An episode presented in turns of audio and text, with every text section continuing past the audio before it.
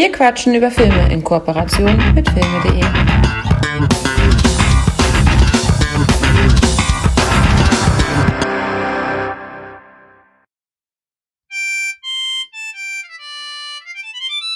Die Mundharmonika, der wilde Westen.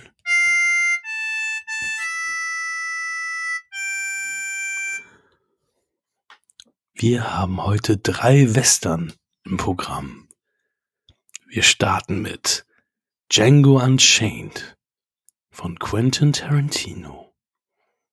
Dann folgt Erbarmungslos von und mit Clint Eastwood aus dem Jahre 1992. Und zu guter Letzt Once Upon a Time in the West, spiel mir das Lied vom Tod von Sergio Leone aus dem Jahre 1968. Wenn ihr sehen würdet, wie Michi guckt, dann würdet ihr auch kurz vom Lachen sein, so wie ich gerade. Und äh, ich frage mich, was gerade in seinem Kopf vorgeht. Hallo Mike, was geht in deinem Kopf vor? Hallo Hakan. Ich hasse dich. Denn ich habe mir damals die Holzbox gekauft. Oh Und rate mal, was da drin ist. Oh nein. Uh. Oh nein, ich habe dir, hab, Mundharmonika. ich hab dir mit meiner Garage Band, Band Fake Harmonika dein Harmonika äh, Intro geklaut. Ja, ja, äh, Intro, ich hätte das vielleicht äh, dann äh, beim Film gedroppt, aber jetzt alles im Arsch. Der ganze Plan ist hinüber. Kannst du trotzdem machen. ich habe hab, ex- hab extra in meinem iPhone gesucht, habe ich da auch eine Harmonika. Ich habe sogar die, den ersten, ersten Ton getroffen, die anderen gar nicht mehr. Ich dachte, ach komm, mach's gar nicht. Wenn du, wenn du nur den ersten Ton triffst, die. Hm, Okay, dann, äh, ja, dann mach irgendeinen Scheiß. Ja, wir haben die Ja. Filme anti, antizyklisch oder antichronologisch aufgeführt. Das heißt, wir fangen mit dem aktuellsten an. Ich hoffe, du hast somit von Django und auch ähm, Once Upon a Time in the West die entsprechenden Klappentexte zur Hand oder ist in der Holzbox äh, eine Version, wo du diesen Klappentext nicht hast? Ja, ich weiß nicht, also es ist natürlich diese normale DVD-Version, wo im Hintergrund Ach, da ist eigentlich, da steht aber eigentlich nichts drauf. Es ist, ich glaube, das ist, soll ein Zitat von Sergio Leone sein. Ich habe auch nur das Digibook, da steht nämlich auch nichts. Ja. Also, Was heißt nur? Also ein schönes Du DVD-Digibook. kannst halt vorlesen und dann müssen wir den, die, die nochmal grob umschreiben, um was es in dem Film geht. Das kriegen wir, glaube ich, hin. Aber bei Django tatsächlich da der Ausreißer. Ich hatte Inglourious Bestes kam ja davor. Mhm. Da habe ich mir dann das Steelbook geholt. Mhm. Django dann nicht. Keine Lust, war mir zu teuer. Dann bei The Hateful Eight dachte ich wieder, oh, sieht wieder gut aus. Wieder gekauft. Und auch bei ähm, Once Upon a Time in Hollywood das Steelbook geholt. Und dementsprechend habe ich bei Auch Django leider. auch einen Klappentext. Das hört sich schon mal sehr gut an. Ja, ich habe jetzt auch mal organisatorisch noch ein, eine Anmerkung. Es wird heute wahrscheinlich, obwohl wir drei episch lange Filme haben, heute nicht so episch lang, weil, ja, man muss sagen, eigentlich hätten wir gestern aufne aufnehmen sollen, wollen, wie auch immer. Ich habe es verschoben, aber heute ist mein, äh, mein neunter Hochzeitstag in der ähm, kirchlichen, äh, von der kirchlichen Trauung. Wir hatten jetzt ähm, letzte Woche Freitag ja standesamtlich neunten Hochzeitstag und heute ist, ist äh, kirchlich neunter Hochzeitstag. Da will, will ich noch die letzten 30 Minuten des Abends mit meiner wundervollen Frau verbringen, die ich vor neun Jahren geehelicht habe und mich freue wie am ersten Tag. Und sie wahrscheinlich jetzt schon. Sie hört ja die Podcast gar nicht, oder? Nee, aber ich, deswegen, ich wollte gerade sagen, sie, wenn sie jetzt nachher schon eingepennt ist und ich nicht noch mal ran durfte, wird sie spätestens jetzt das bereuen und spätestens jetzt wieder sagen, ah Gott sei Dank habe ich ihn nicht rangelassen, weil ich so geredet habe. Also, ja, Huhn, Ei, wie auch immer. Ja, das nur kurz zum Organ- Organisatorischen. Also diese Folge wird keine drei Stunden dauern, obwohl die Filme alle episch lang sind. Und wolltest du mir nicht noch eine Frage stellen eigentlich? Ich, ich, du guckst mich gerade so fragend an, Mike. Nee, ich äh, stelle keine äh, gestellte Frage über dein ähm, Quizspiel-Teilnahme bei Quizspiel Nummer zwei. Ach, ach, Mike, ja, stimmt, du hast ja recht. Wir haben ja heute Veröffentlichungstermin am Freitag. Das heißt, es ist schon die zweite Folge raus, wo ich bei Tom zu Gast bin beim Movie, Tri Movie Trivia Drop und ja, sogar gegen unseren altbekannten Guest von den BW-Banausen spiele. Die erste Folge war mit Apo, das äh, ja, ist schon ein paar Wochen jetzt, oder letzte Woche mittlerweile her, vor zwei Wochen so rum. Und ja, Jetzt ist die zweite Folge raus.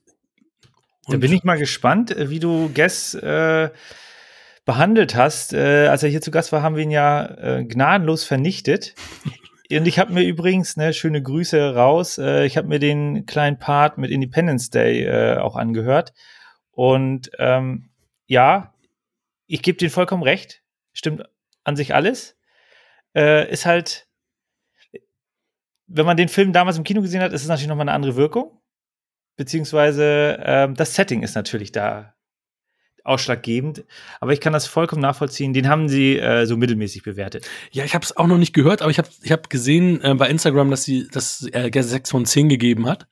Also sechseinhalb. Oder sechseinhalb, danke. Ja, ja, um in deiner Wertungsrichtlinie zu bleiben. ähm, aber ich bin auch, also ich habe den ja seinerzeit auch im Kino gesehen, habe ihn auch lange nicht gesehen und ich wäre auch mal noch mal interessiert, ihn jetzt noch mal aktuell gesehen, ich, äh, zu sehen. Ich war ja auch nie so der ganz große ähm, Fan, also ich glaube sieben Punkte habe ich dem gegeben. Ähm, kann mir aber vorstellen, dass, dass der immer noch bei sieben Punkten liegt. Also es ist ja schon ein guter Block, Block äh, Popcorn, Blockbuster, Unterhaltungsfilm. Das, das auf jeden Fall. Wir werden ihn auf jeden Fall mal äh, reinwerfen. Was ich jetzt festgestellt habe, äh, wir hatten ja Daniel Schröckert zu Gast in der letzten Folge. Da ging es ja kurz um Quartermain. Und ähm, Dein Letterbox hat, hat Bände gesprochen. ja, ja, ich, ja, aber ich, äh, vollkommen in Ordnung, mittelmäßige Filme. Ich habe ich hab mir die mal äh, gegönnt. Und äh, das der, der Gedanke, der mir kam, ist halt, dass bei mir ähm, Setting over Substance ist, teilweise. Mhm. Also wenn das Setting geil ist, dann kneife ich auch beide Augen zu bei filmischen Fehlschlägen. Ist ja witzig. Ja. Also sind alle Pornos eine 10 bei dir? Nein. da muss schon Stroh liegen. ja, das ist genau. Gut, Django.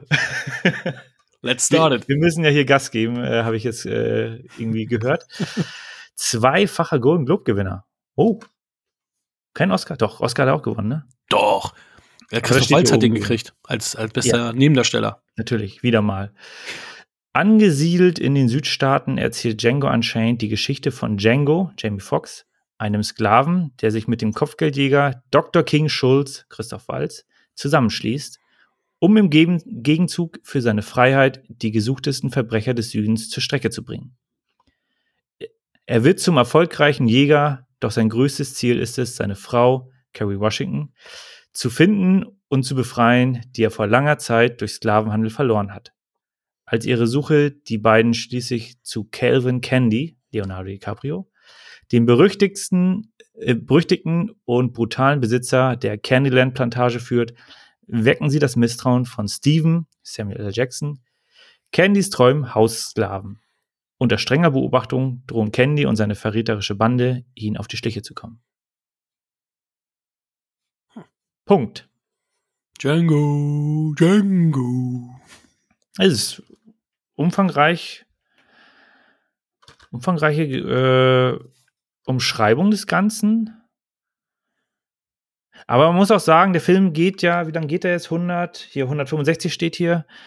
Ähm, nimmt sich ja auch also ist relativ zügig also hat, hat ein relativ gutes Tempo, hat aber auch, äh, nimmt sich viel Zeit für gewisse Dinge, ähm, die dann zu, ja, zu erläutern, äh, Charaktere zu integrieren oder gewisse Gimmicks zu integrieren. Also deswegen, ähm, ja, ist mal nicht so eben weggeguckt, das Teil. Musstest du ihn mit Pausen gucken? Oder meinst du es von der Länge nur her? Das, ja, ich gucke eigentlich alle Filme mit Pausen, ne? Pause-Taste, Getränk nachfüllen. Ähm, aber ich habe die tatsächlich in zwei Tagen geguckt. Ich hatte dann irgendwann mal abends angefangen und dann, ich glaube, nachdem, ich, es ist halt immer schwierig, das dann in Akte zu fassen. Akt 1 ist ja im Grunde für mich nahezu zu Ende, nachdem, nachdem Django befreit wurde. Hm. Da sind die Charaktere integriert äh, oder vorgestellt, die beiden. Aber dann gibt es halt so viele kleine Sachen, die dann geplantet werden äh, in, de, in der ersten Stadt äh, mit, dem, äh, mit dem Sheriff, äh, wo dann halt äh, diese, diese versteckte Waffe dort, ähm, so viel spoilern wir nicht, noch ein bisschen, das geht noch, wo die dann geplantet wird. Ähm, und danach fängt ja dann das, genau, dann, dann das, das ist ja wirklich die, die, erstmal jagen sie die Ersten, um, um damit er die Freiheit hat, und dann kommt der große, ja, okay, jetzt helfe ich dir, um deine Frau zu befreien, was dann ja wieder dazu führt, dass sie erstmal eine lange Vorbereitungsszene haben, dort den Winter äh, Kopfgeldjäger jagen, ein bisschen trainieren, ne? oder beziehungsweise er muss ja Mhm. nicht mehr trainieren, er zeigt eigentlich nur, dass er, dass der Django da richtig was drauf hat, obwohl er ein Sklave ist, ne? das kann er sehr gut mit dem Revolver umgehen.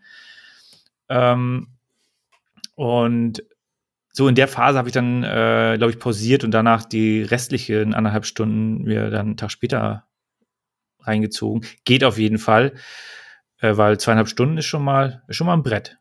Ja, lustigerweise ähm, mache ich das jetzt auch häufiger mal, dass ich auch mal Filme in zwei Parts gucke und es stört mich auch gar nicht. Also es ist, es ist auch völlig okay und wenn der Film auch richtig gut ist, komme ich auch immer so, sofort wieder rein und ähm, so als hätte ich gar keine Unterbrechung gehabt und ich habe da auch gar keine Probleme mehr mit, auch einen Film mal entsprechend äh, in zwei Hälften zu gucken. Die drei habe ich aber alle in einem Rutsch jeweils gesehen. Direkt hintereinander. das nämlich, aber In zehn Ähm, Stunden. aber relativ, ähm, relativ zeitnah hintereinander äh, weggeguckt. Die drei wunderbaren Filme. So viel kann man ja schon mal sagen. Ähm, ich, mir haben alle drei soweit gefallen. Ähm, sind ja auch alles bei mir keine Erstsichtungen gewesen, bei dir ja auch nicht. Nee, nee, genau, genau. Wir sind ja beide dem Western-Genre zugewandt. Es gibt ja Menschen, die dem Western-Genre nicht so zugewandt sind. Wir waren ja schon immer äh, eher auch ähm, ja dem Western-Genre ja auch Ja, wo, wo, zugeneigt. ja, genau, wobei ich eingrenzen würde, äh, Italo-Western und dann entsprechend jetzt die moderneren Western. Das ist, äh, da bin ich voll dabei. Diese John Wayne-Sachen und auch Winnetou und so weiter, das gefällt mir ehrlich gesagt nicht so. Das ist nicht so meins. Wir haben ja uns auch zusammen mal die, die, die glorreichen Sieben Mhm. angeschaut. Das ist ja so, so ein John Wayne-Style.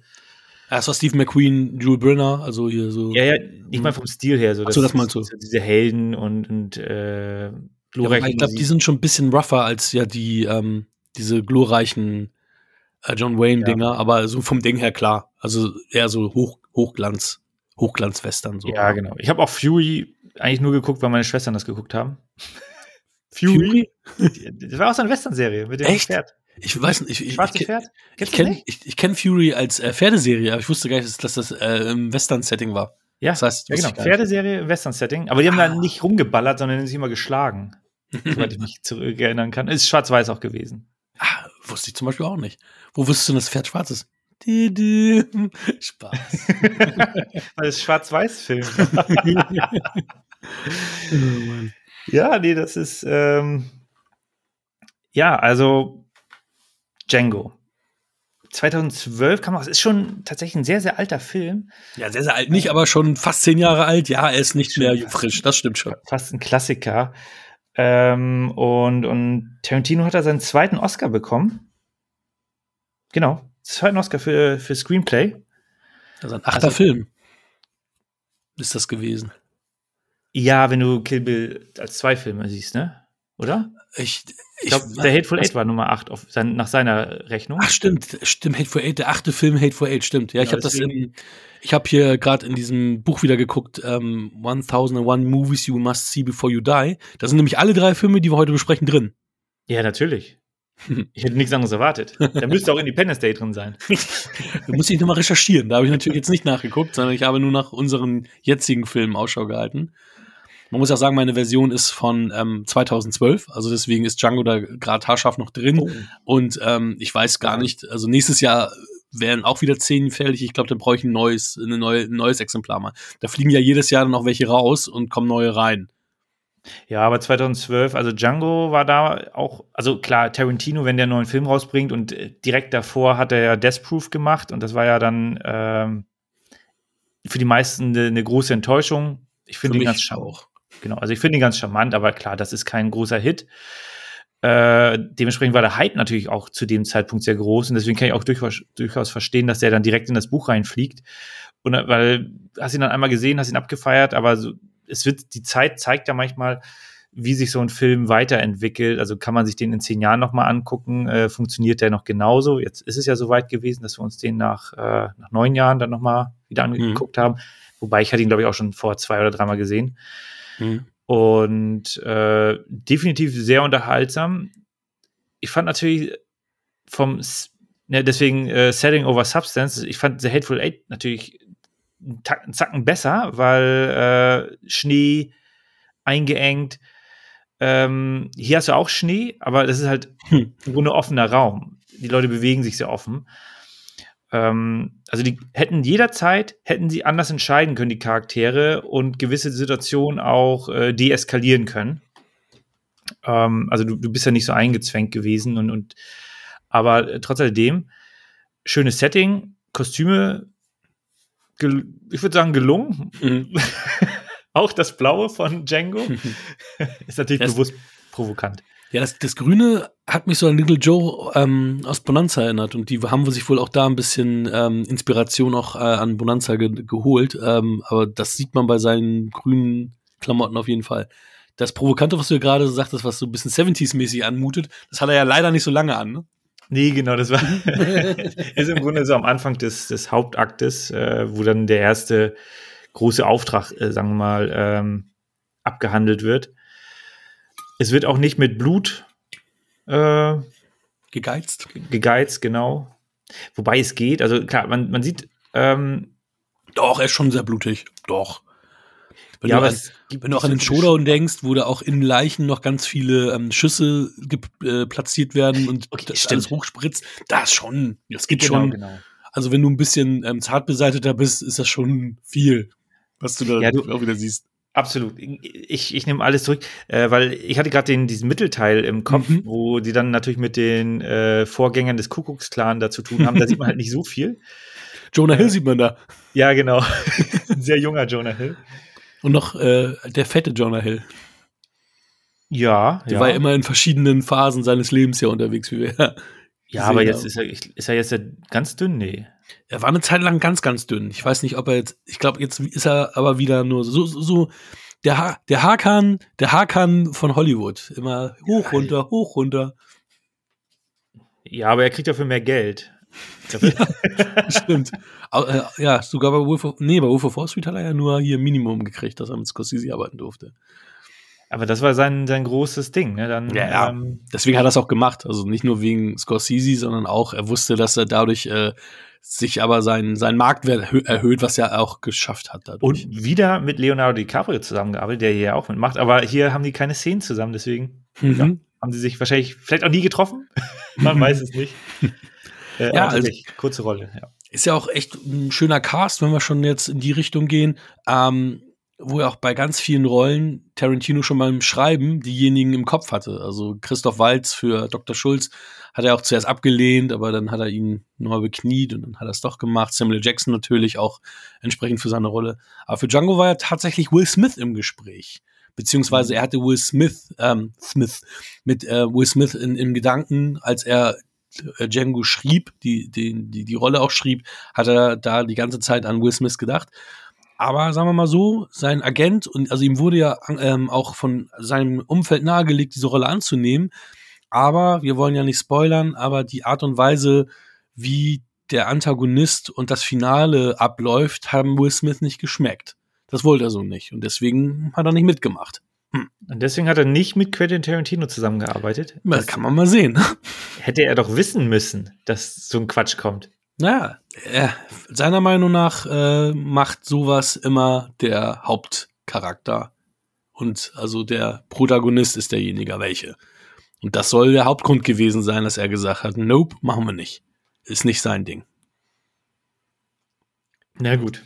Ja. Ist- War ich auch ein bisschen enttäuscht, weil ich dachte, also Will Smith wirkt ja immer auch so cool und lustig und lässig. dass Ich gedacht habe, dass, dass er denn, denn so eine stereotype Denke hat, ist ja natürlich auch irgendwie quatschig. Aber naja, Ja, gut, muss er selber wissen. Jamie Foxx hat's ja auch gut gemacht. Jamie Foxx ist ja jetzt Django geworden und äh, hat er ja auch gut gemacht. Ich meine, Walton Goggins haben wir hier auch in, sagen wir mal, einer kleineren Rolle, die aber größer geworden ist, weil andere ähm, andere Figuren zusammengestrichen wurden, weil die Darsteller nicht mehr verfügbar waren und deswegen hatte Walton Goggins hier ein bisschen mehr zu oder Goggins ein bisschen mehr zu tun hier als äh, eigentlich angedacht, wobei es immer noch wenig ist, wenn man bedenkt, was für eine Riesenrolle in The Hateful Eight hat. Ähm, es ist hier natürlich wirklich also eine bessere Statistenrolle fast schon. Ne? Also ich meine, du siehst ihn ein paar Mal, der, der redet auch nicht viel. Also Das war so das erste Kennenlernen mit, mit Quentin. Und dann so, ach, der kann ne? ja doch Schauspielern. okay, er natürlich- gesehen haben. ja, genau. Das, Sicherheit hat er das gesehen. Ähm, ja, auf jeden Fall. Jamie Foxx ist natürlich erstmal ein ungewohnter Anblick. Äh, so Will Smith hatte natürlich, kam der davor? Ja, ich glaube, der, der, sein, sein großer Western-Film, Wild Wild West, genau. Mhm. Der kam auf jeden Fall davor, ja, ja. Der Der kam auf hatte jeden schon Fall Western davor. im, im Portfolio. Jim West, Desperado. Dafür hat er doch Matrix sausen lassen, also muss es 99 gewesen sein. Ja, es war Oder 98, irgendwie so. Äh, 99 stand hier drin. Warum, ey, warum soll ich so eine Scheiße wie Matrix machen? Nee, ich mach Wild Wild West. Ja, Matrix war aber auch wirklich ein Schrottfilm. man sagen. äh, aber der Song war trotzdem auf Platz 1. ja, der Song war ja auch 20.000 Mal besser als, das, Lied- äh, als der Film. Also, Ich trotz Kevin Film- Klein. Ich habe den Film nicht gesehen, nur so einzelne Versatzstücke, das hat mir schon gereicht. Mit, genau, ich habe ihn mit einem halben Auge mal gesehen und das hat mir auch schon gereicht. Trotz Kenneth Brenner und Kevin Klein. Ja. Und Selma Hayek, die war ja auch dabei. Ja, Ja. dann äh, Wen haben wir noch? Tom Savini haben wir. Als Tracker. Aber der hat, gar, der hat doch gar keinen Text gehabt, oder? Ich habe geguckt, Nee, der, der hat ab und zu mal gemurmelt oder ge ne, aber das war echt kaum. Der hat die, genau, der hat die Hunde gehalten. Äh, ich kann mir gut vorstellen, dass diese, also die, die Hunde ähm, sind ja auch aktiv mit, mit äh, einer Person. Ich kann mir gut vorstellen, dass er da ein bisschen ähm, mit seinen äh, Können da auch äh, nachgeholfen hat, um das. Also wenn man da genau hinguckt, man sieht da tatsächlich ein bisschen, äh, bisschen Gedärm und so weiter. mhm. Äh, da habe ich dann natürlich gleich an, auch an, an Tom Savini gedacht äh, und, und Dawn of the Dead, wo er da ja äh, in Massen da äh, die Leute auseinander hat reißen lassen. Äh, also wahrscheinlich genau deswegen hat man da die Szene mit ihm da so eingebaut. Das ist, passt gut. Der war, ist auch am, im Showdown ist er ja auch noch mal zu sehen. Ähm, Genau, da werden sie ja noch mal alle genau, der Rechenschaft zur Rechenschaft gezogen. ganz genau. Da hat man dann auch gesehen, also es, es, es, es gibt ja auch, es gab ja auch schon länger Gerüchte, dass ähm, er ähnlich wie bei Kill Bill irgendwie zwei Teile machen wollte, dass da halt ganz viel auch Szenen zum Opfer gefallen sein sollen, weil ja auch die ähm, dort bei den Kartenspielen ist ja auch eine, eine weibliche Dame zu sehen, die ihr, Gesicht äh, verhüllt hat und die sollte dann auch mehr Background, äh, Backstory das- kriegen. Das ist so hier, wie heißt sie, Zoe? Zoe Bell, Ja, hm? genau. genau, die ist Die das. Stuntfrau eigentlich, die Ja, ja. bei Death Proof ja dann auch eine Rolle bekommen hat und auch bei Stimmt. The Hateful Eight zu sehen ist. Stimmt, ja, stimmt. Aber da ähm, Und auch bei Once Upon a Time in Hollywood auch. Der spielt das die Frau von Kurt Russell. Ah, geil auf dem Zettel gehabt. Ja. Aber gut, dass du es nochmal erwähnst, weil ähm, ich gebe dem Film nochmal eine Chance. Ich habe nämlich das äh, Hörbuch von Gerrit Schmidt-Voss eingesprochen gehört, also ähm, die Leonardo DiCaprio Synchronstimme. Mhm. Und das hat mir echt gut gefallen, das Hörbuch. Und da habe ich mir gedacht, Mensch, den Film solltest du vielleicht auch nochmal eine Chance geben. Vielleicht ähm, hattest du auch andere Erwartungen und äh, wirst jetzt bei einer erneuten Sichtung dem Film vielleicht ähm, wohlgesonnener sein, weil mir das Hörbuch sehr viel Spaß gemacht hat tatsächlich. Das, das macht auf jeden Fall was aus, wenn du da denkst, okay, da kommt der, der super Splatter-Film und dann siehst du, oder du, ich erinnere mich nur an der schmale Grat, ne? Auf dem Cover, oh, George Clooney war gerade gehypt, Mhm. ja, der muss ja dabei sein, geil, freue ich mich drauf und dann siehst du ihn in der letzten Minute. Kurz Rede schön, denkst du, der ganze Film ist scheiße. Wurde Ich abgestraft, habe ich mir nie Ja. wieder angeguckt. Ich, ich, ich mochte den schmalen Grat, den habe ich, ähm, ich weiß gar nicht, ich hatte mal irgendwie auf Ebay mir eine DVD erstanden. Ich habe mir damals ab und zu mal ge- gebrauchte DVDs gekauft und da war der als Geschenk mit dabei. Da war der als, als ähm, zu, ja, ja, Zubrot, als Bonusdisc dabei. Den hatte Drei jemand. für zwei. Ja, wahrscheinlich von wegen, oh, damit er mir fünf Sterne gibt, keine Ahnung. Oder, oh, den Müll endlich loswerden, schön mit dazu packen. und der hat mir gut gefallen. Ist ja Terence Malick, glaube ich, gewesen, der schmale Grat, wenn ich mich recht entsinne.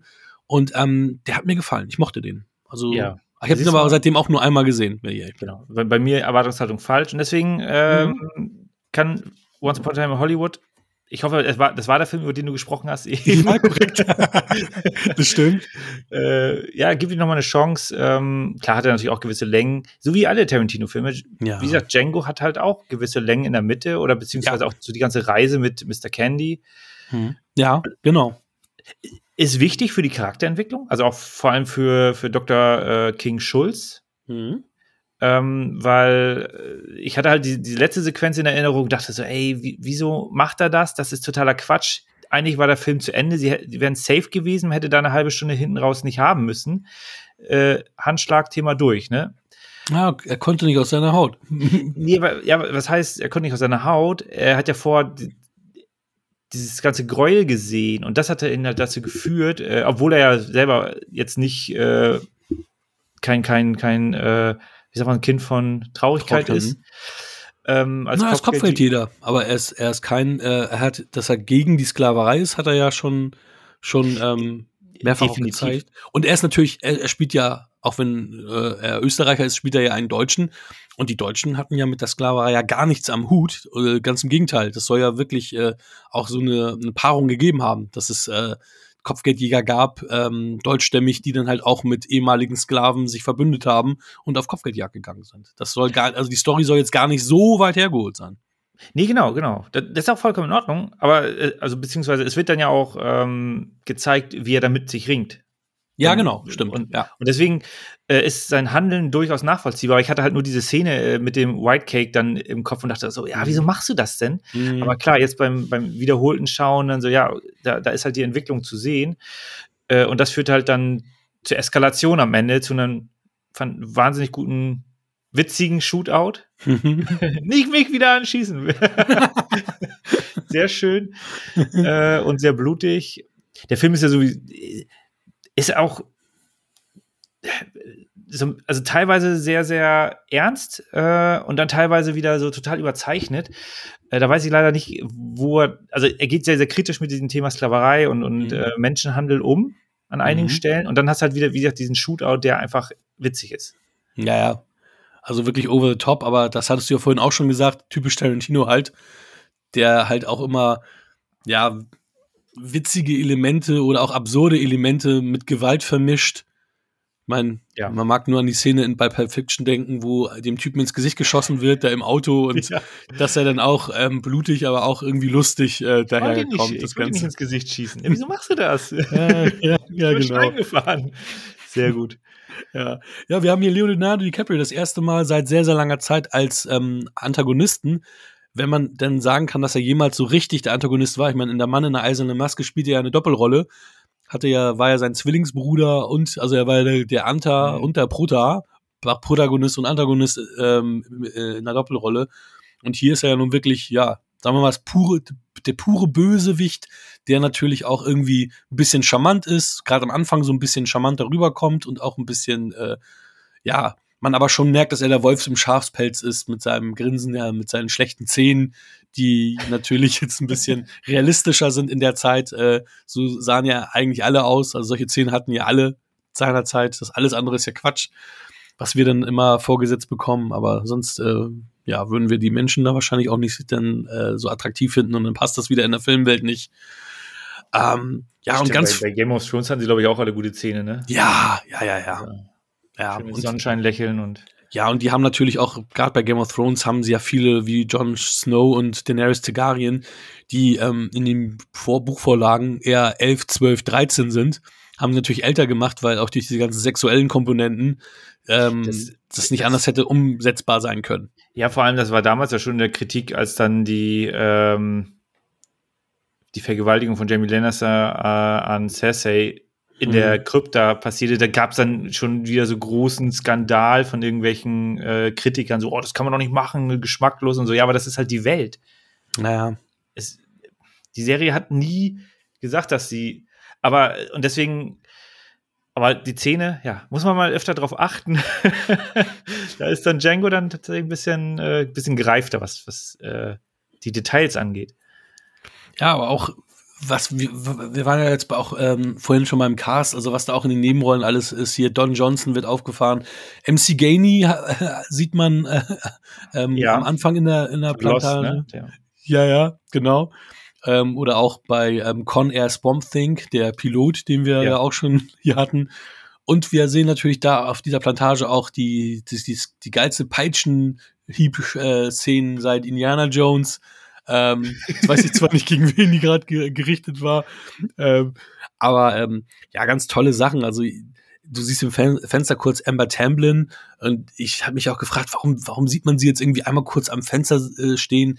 Wen ich nicht gesehen habe, ist ihr Vater Ross Tamblyn, der auch irgendwie ein Cameo hat und äh, er spielt in dem Film The Son of, of a Gunslinger und er heißt in diesem Film äh, auch The Son of the Gunslinger und sie heißt the daughter of the son of the gunslinger ähm, als Rollennamen. Okay. Also das ist dann wirklich so ein Inside-Joke, ähm, wo ich mich aber trotzdem immer noch gefragt habe, okay, wa warum? Also sie ist ja schon ein bekanntes Gesicht, warum guckt sie dann nur aus dem Fenster and that's it? Aber da hast du ja, wie gesagt, einige Leute, die du dann halt kurz siehst. Michael Parks, Bruce Dern hast du da auch noch ähm, in kleinen Rollen. War natürlich schön. Ich hatte ganz vergessen, dass Michael Parks dabei ist und dadurch, dass er jetzt ja auch schon verstorben ist, war das auch mal schön, mal wieder ihn, ihn so zu sehen. Ja, und wen sehen wir da auch? Django himself. Stimmt, ja. In der, ähm, beim Billard, also an, an der Bar. Ja, Franco Nero. Der dann, Aber, der dann sagt so, ja, ich weiß, ne, das, das, äh, das D sprich, hört man nicht. Ja, das D genau. stumm. Ja, ich weiß. Sehr gut. Laut Gerüchten hat er auch ähm, äh, Quentin Tarantino vorgeschlagen, Mensch, ich könnte ja auch der Vater von Django sein und man würde mich immer in solchen Traumsequenzen sehen und dann, ja, machen wir, machen wir. Und dann hat er sich aber, hat er gedacht, okay, machen, machen wir es lieber so, das äh, hört sich nicht so, das passt nicht so mit meinen, mit meinen Visionen überein, lassen wir es. Ähm, Ennio Morricone hat ja die Musik gemacht, aber es ist mir jetzt gar nicht so bewusst gewesen. Ich habe also die Musik ist mir jetzt gar nicht so. Es, es, kam für mich alles so wie wie eigentlich typisch Tarantino schon fertige Musikstücke vor, die eigentlich eingewoben wurden. Also da war ich so ein bisschen überrascht. Und da war das, äh, ja finde ich jetzt auch merkwürdig, weil ähm Morricone hat auch gesagt, er dreht, er macht mit ihm nichts mehr. Das war ihm alles so blöd und dann hat er ja Hateful Eight nochmal mit ihm dann gemacht und ja auch einen Oscar dafür gekriegt. Und was ich ja jetzt das erste Mal gelesen habe, wie The Hateful Eight war sein erster Oscar, der hat für seine ja. ganzen tollen Arbeiten keinen Oscar bekommen. Das ist schon korrekt. krass. Da, da war ich so ein bisschen. Oscar bekommen vorher. Ja. ja zu sagen, sie ist verpiss dich. Wir mögen deine Musik nicht, aber hier kriegst du dein Ding. Nein, ja, auch leider im letzten Jahr verstorben, aber mit 91 ja, Jahren darf man das natürlich dann auch irgendwann die Welt verlassen. Es ist halt immer die Frage, was waren da noch alles für, für Musikstücke? Natürlich hast du einen John Williams in der Zeit, aber Ennio Morricone ist halt sowas von ähm, irgendwie Teil dieser, dieser äh, Filmhistorie und der tatsächlich ganz am Ende, das ist Wahnsinn, totaler Schwachsinn. Ja. Ähm, aber ich würde auch, also es steht, also ich gucke gerade tatsächlich bei Musik, er ist taucht sehr, sehr oft auf, aber auch aus anderen Filmen. Also ich weiß zum Beispiel aus ähm, ganz am Ende, oh, nee, das ist nicht von Ennio Morricone, aber von ähm, Terence Hill und Bud Spencer, die rechte und die linke Hand des Teufels, äh, ist, glaube ich, ganz am Ende das Stück, wo er dann am Reiten ist, ah, bevor okay. das Haus in die Luft fliegt. Äh, und ich denke mal, das ist er hat wahrscheinlich die meisten Stücke, deswegen hat man gesagt, ja, er hat die Musik gemacht, obwohl das eigentlich. Ach, du meinst, er hat gar keine neue Musik komponiert, sondern das waren eher so seine. Sieht nicht danach aus. Also mir kamen auch sehr viele Songs. Das war ja alles schon, also genau, das hörte sich auch alles nicht nach Originalmusik an, sondern ja, typisch Tarantino, ich nehme Songs, die es schon gibt. Aber ist es, bei Hateful Eight war das auch so, dass da ganz viel aus The Thing äh, ja, aber hier von, steht, vom Schneider auch schon mal, auch mal ne? Ja, genau. Also bei The Hateful Eight hat Ennio Morricone nicht verwendete Sachen von The Thing dort mhm. mit einfließen lassen. Hier steht aber, Tarantino verwendet für diesen Soundtrack zum ersten Mal nicht nur bereits bestehende Kompositionen, deren Schwerpunkt bei diesem Film auf klassische Italo-Western-Soundtracks liegt, sondern ließ sich einige Stücke extra für den Film komponieren, unter anderem von Ennio Morricone. Strange. Ja, das ist dann, dann also doch.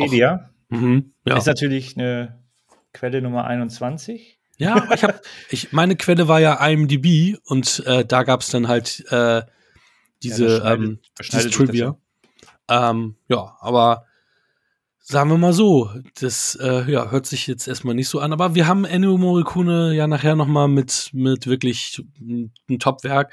Aber ich hatte auch noch mal gelesen, dass ähm, seinerzeit es verkackt wurde, ähm, Once Upon a Time in America den Soundtrack überhaupt einzureichen für Oscar Consideration. Und deswegen, weil ich habe gedacht, ey, spätestens da hätte er es doch kriegen müssen. Also naja, aber da, das, das Ding war halt, halt noch nicht mal auf der Consideration, äh, For Your Consideration Table quasi. Weil die war müssen ja doch irgendwie ja, eingereicht werden. Ich habe hab hier noch so einen Haufen, den muss ich noch abarbeiten. Ja, aber die Oscars sind morgen. oh, ja, zu spät. Fürs nächste Jahr vielleicht? ah, was, was hier auch aber auch wieder, wenn wir schon beim Thema Oscars sind, strange ist, Mr. Ähm, äh, ja, äh, jetzt habe ich den Namen vergessen. Christoph Walz, Entschuldigung. Gut, dass er uns nicht hört. Christoph Walz kriegt einen Oscar als bester Nebendarsteller mit einer Stunde und acht Minuten Screentime das äh, ja ist so ein bisschen strange, wenn man auch bedenkt, dass ja Anthony Hopkins ähm, für das Schweigen der Lämmer für irgendwie unter 20 Minuten als bester Hauptdarsteller den Oscar gekriegt hat. Fragt man sich echt manchmal, wie da die Maßstäbe sind, um da Ja, Haupt- die- und Nebendarsteller zu wählen. Ne? Ich, ich habe mich damit auseinandergesetzt, als diese, Dann klär mich mal bitte auf. äh, dieser, äh, wie nennt man das, äh, Gasgate, wo, wo ich gemeint habe, also nee, man kann nur für, man kann in einer Kategorie nur einmal. Da habe ich mich mit auseinandergesetzt, weil bei den Schauspielern ist es ja so. Du kannst äh, als Schauspieler ähm, für einen Film nur in einer Schauspielkategorie nominiert werden. Und du wirst in der Kategorie nominiert. Also du kannst, also jetzt Anthony Hopkins, äh, Schweigender Lämmer, wird halt eingereicht für Schauspiel. So, fertig aus. Und dann gibt es halt äh, Nominierung, also dann, dann wird halt, äh, werden Punkte vergeben. Also man kriegst dann, du kriegst dann als äh, Mitglied der Academy dann anscheinend einen Bogen und sagst, okay, ich würde Anthony Hopkins für besten Hauptdarsteller dort, für den und den Film nominieren. So. Mhm. Und dann werden die Stimmen ausgezählt. Und dort, wo er mehr Stimmen bekommt Okay. Und wo es dann auch ausreicht, kommt er rein. Ach so.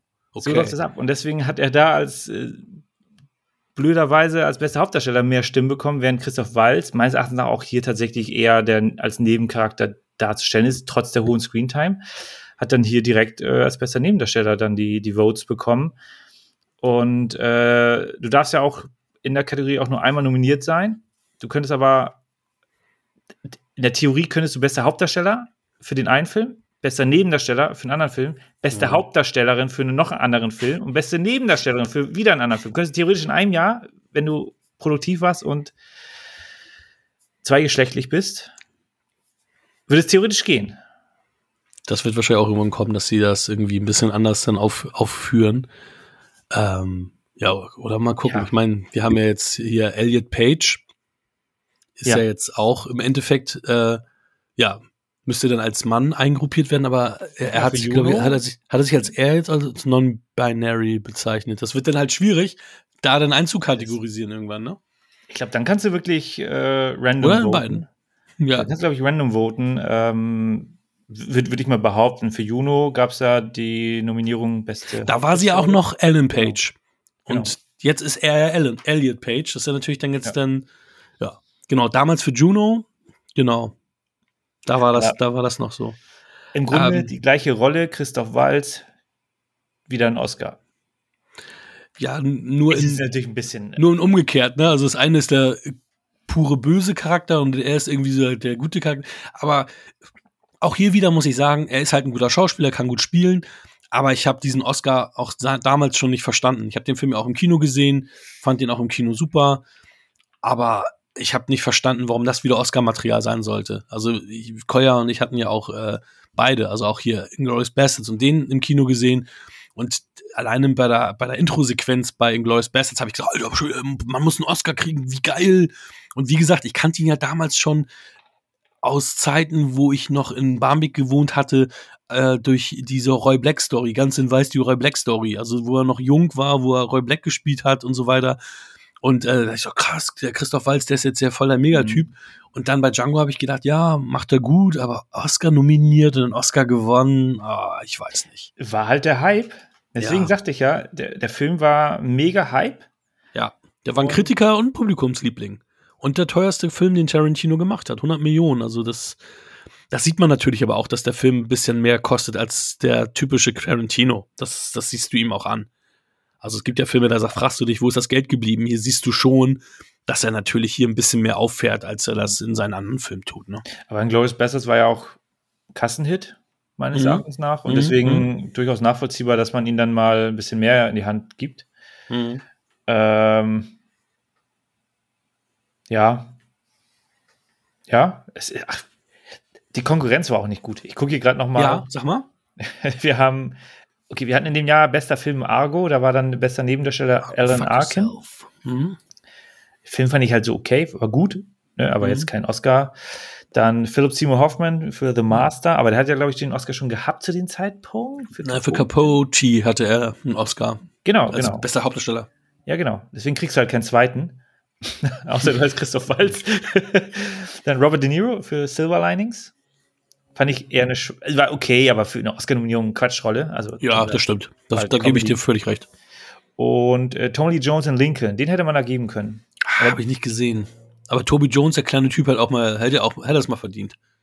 Tommy Lee Jones war ja schon. Ach, Tommy Lee Jones, ich habe Toby Jones verstanden. Entschuldigung, Tommy Lee Jones. Ach. Tommy Lee Jones. Oscar-Nominierung. Ja, der hat auch, der hat auch schon einen gehabt, deswegen. Keine Ja. Ahnung. Aber ich, Der Typ mit den kleinen Schultern eben. Ja, genau, genau. Und dem garstigen Gesicht. Ja. Ja, und dann kriegst du halt, er war halt gehypt. Christoph Waltz war, war da jetzt, ist er eingeschlagen wie eine Bombe in Hollywood durch den Glorious Bastards und hat dann ja äh, Kassenschlager wie The Green Hor- Hornet gemacht. ist, ein, ist ein netter Trash-Film.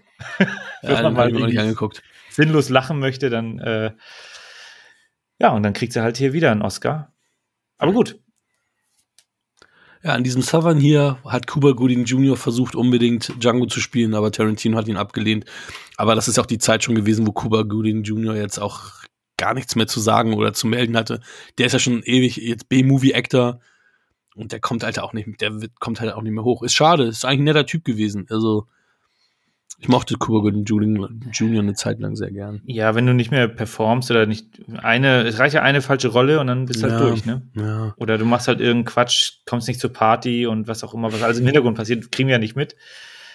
Und hier so eine halbe Fehlinformation ist hier drin, die mich zuerst sehr ähm, verwundert hat, weil ich das gar nicht wusste. Dann hieß es nämlich hier, ähm, es wird ja von King Schulz gesagt, dass Alexandre Dumas schwarz ist. Und ich so, okay, wusste ich gar nicht. Und ähm, hab dann nochmal recherchiert. Ähm, Hat er gelogen? Also nicht direkt gelogen. Also seine Mutter war eine, eine, eine Sklavin, ja, aber im heutigen Haiti, also er, er wäre im Endeffekt Viertel, ein Viertel Schwarzer sozusagen, weil sein Vater halt ein französischer, also das, der, der hat seine Skla- Sklavin halt geschwängert, irgendwie vier Kinder mit ihr gehabt und er hat halt auch später ähm, dann Alexandre Dumas auch wirklich ähm, als seinen äh, Sohn anerkannt und der hat dann auch wirklich dann, also wirklich dann am, am Hofe dann mit ihm da gelebt. Also es war ja wirklich ein Edelmann, ein Adel, Adeliger.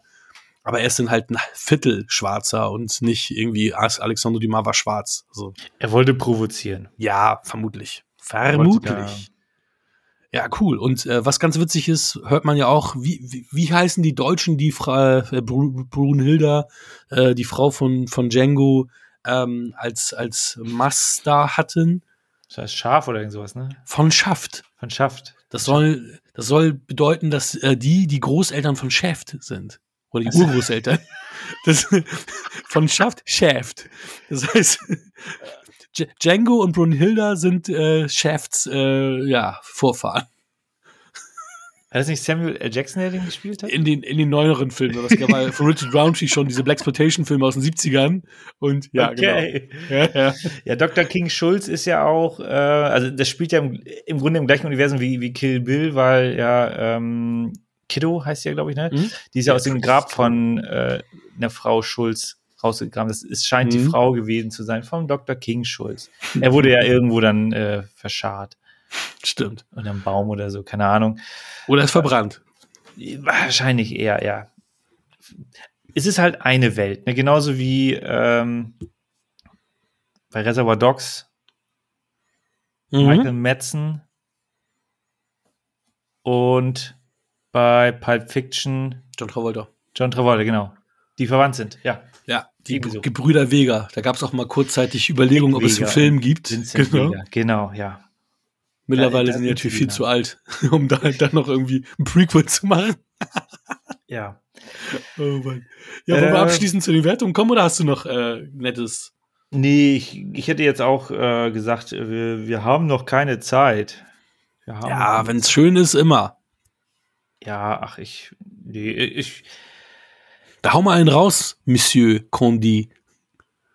Mr. Condi, ähm, ja, ach, ich, ich mache da gar nicht lange drum herum. Äh, guter Film, sehr gehypt damals. Ich habe ihn äh, sehr gern äh, mir angeschaut, aber dadurch, dass halt jetzt mit The Hateful Eight dann doch noch mal einen Zacken äh, der Film mir mehr Spaß macht, gebe ich Django, beziehungsweise hatte den vorher auch schon äh, acht Punkte gegeben.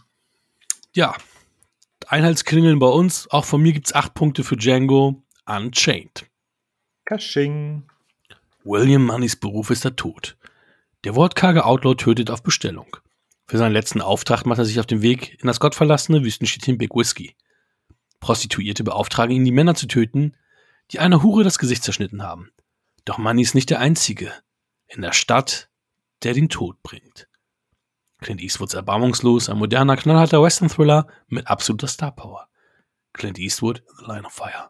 Morgan Freeman, 7. Richard Harris, Die Stunde der Patrioten. Und Gene Hackman, Crimson Tide, als brutaler, unbarmherziger Sheriff. Hm, okay. Die drei waren jetzt der Sheriff, oder wie? Erbarmungslos ja. wurde mit vier Oscars, unter anderem beste Regie und bester Film, zum erfolgreichsten Film des Jahres 1992 ausgezeichnet. Und zählt zu den besten Western überhaupt. Finde das auch wieder witzig, weil die Story ja wieder eigentlich halb falsch wieder erzählt ist, weil es hört sich ja so an, als wird er beauftragt, geht dahin. Das läuft ja alles ein bisschen anders ab und er wird da ja eher reingezogen und ist ja eher derjenige, der sich zurückgezogen hat. Und das ist auch für mich mit so der größte Kritikpunkt des Films, das mich richtig genervt hat und wo ich mehrfach auch dachte, Alter, ich hab's verstanden, dass andauernd gesagt wird, und zwar von Clint Eastwoods Charakter selber, ich war ja früher so böse, ich bin geläutert, er sagt zwei oder dreimal zu seinen Kindern, eure Mutter hat mich geläutert, ich war so ein schlechter Mensch und ich so, Alter, jetzt nochmal. Dann am Lagerfeuer mit Morgan Freeman und dem Jungen, der eigentlich die beiden mit angeheuert hat oder mit als äh, Leute holt. Ja, und ich war früher so ein harter Hund und so ein böser Kerl und jetzt bin ich es nicht mehr. Das war mir ein bisschen zu viel. Das hat mich äh, ein bisschen, ja, hat mir ein bisschen was geschmälert und hat mich auch geärgert. Ich dachte, Mensch, ich hab's, ich hab's kapiert. Ich merke das doch schon auch an der Art und Weise, wie du drauf bist, dass du so jetzt nicht mehr bist und anhand der Taten, die du jetzt machst und machen wirst, sehe ich, dass du früher ein ganz anderer warst. Warum wird mir das jetzt zehnmal aufs Brot geschmiert? Das fand ich nicht so geil. Ich sehe das ganz anders. Yeah, komm, ja, ich, gib it. Give it ja, also ich, ich, es ist jetzt nicht so, dass ich dich hasse, aber äh, vielleicht. Kommt nee, noch auf die Punkte an. Ja, ich finde es äh, super. Also ich, ich mag es, wenn ähm, über die Vergangenheit erzählt wird, wenn, wenn Geschichten erzählt werden, wo ich mir meine eigenen Gedanken machen kann. Und er will ja die ganze Zeit, also er kämpft ja da auch ein bisschen mit seinen Dämonen. Klar, er ist dann äh, Farmer gewesen, aber vor äh, der, der, der harte Outlaw ist ja auch so ein bisschen der mhm. Abgesang dieser ganzen Italo-Western-Zeit gewesen. Ja. Oder das, der ja. Höhepunkt vielleicht, aber so nochmal so das, das, das große Finale, ne, ne wird nochmal alles aufgefahren. Mhm. Und äh, ich fand das äh, wahnsinnig super, weil ja auch ähm, hier sein Kumpel Morgan Freeman, der wird da ja auch so reingezogen. Der hat eigentlich auch gar keinen Bock. Der kann eigentlich auch gar nicht mhm. mehr ballern und äh, alle mhm. beide äh, irgendwie hinken gefühlt und kommen nicht mehr, mehr aufs Pferd drauf. Aber irgendwie, ja, okay. Mhm. Pharma ist halt doch nicht so geil. Und damals war das doch alles so super. Also beziehungsweise mhm. damals waren wir doch so erfolgreich. Und mhm. jetzt, ja gut, dann machen und sie wir brauchen halt die Kohle vor allem. Das genau. ist ja genau. auch Ganz wichtig für die. Und, und du verlernst das ja nicht. Du verlernst ja nicht das Reiten und das Schießen. Mhm. Sollte man meinen. Mhm. Äh, und das war früher doch alles ganz einfach. Aber jetzt mhm. ohne Schnaps. Mhm. Also ich finde ich super und ich fand halt auch äh, genau diese Sequenz, ähm, da greife ich jetzt natürlich ein bisschen vor. Alles gut. Ähm, wo er dann kurz vorm Ende, wo dann die, die, ähm, die eine aus der, äh, die eine Prostituierte aus der Stadt dann dahin reist, äh, hinreitet mit dem Geld und dann die, das alles erzählt und Clint Eastwood nimmt die Flasche und trinkt einen Schluck nach dem anderen. Das ist sozusagen sein, sein, sein Zaubertrank gewesen in dem Moment. Ähm, und da kriege ich Gänsehaut, weil das einfach diese ganze Scheiße, wo der kleine äh, Schofield, ähm, mhm. der ist er, äh, Schofield Kid, sein, sein, mhm. was war sein Neffe oder was auch immer, ähm, immer so, so groß. Nee, ist irgendwie ein Typ. Das ist, das ist irgend so ein, also er sagt ja, er ist ein Revolverheld und er will ihn quasi anheuern. Zu, ja, aber irgendwo kennt er mit. den her. Irgendwo kennt er den her. Ich glaube, das wird einmal kurz erwähnt, dass das irgendwie eine ganz, ganz, äh, also weil, weil er hat, also der Schofield Kid hat ja mit Leuten gesprochen, die ihn kennen, die den Mann Ja, genau. Kennen. Deswegen genau.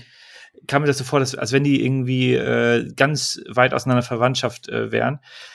Und es ist ja so ein bisschen Anhimmeln von ihm, weil er denkt, oh, das waren ja damals die ganz großen Zeiten und da hast du halt ein paar Postkutschen überfallen und hast da groß Geld verdient. Und dann in diesem Moment hört er diese ganzen Geschichten von der Prostituierten, die dann ja äh, von dem ähm, von dem Sheriff äh, das alles gehört hat, weil der kennt die Geschichten auch, der ist ja auch ein Ganzlinger gewesen, sehr, sehr erfolgreicher. Mhm. Und da krieg ich so Gänsehaut, weil bei ihm merkst du, okay, jetzt ist hier bei, bei äh, William Money der Knoten geplatzt. Sein, sein bester Freund äh, wurde hinge, ja, wurde im Grunde abgeschlachtet. Okay, Spoiler, Spoiler, Spoiler. äh, und das ist für mich so eine super Sequenz und deswegen fand ich diese ganze, die ganze Reise dahin, äh, wo er dann das ja immer irgendwie wieder verneint und so, ja, damals war ich doch so betrunken, kann ich nichts für und ich weiß davon nichts mehr, äh, wird da dann nochmal abgeschlossen und, und eskaliert dann ja in den äh, wahnsinnig tollen Finale, wo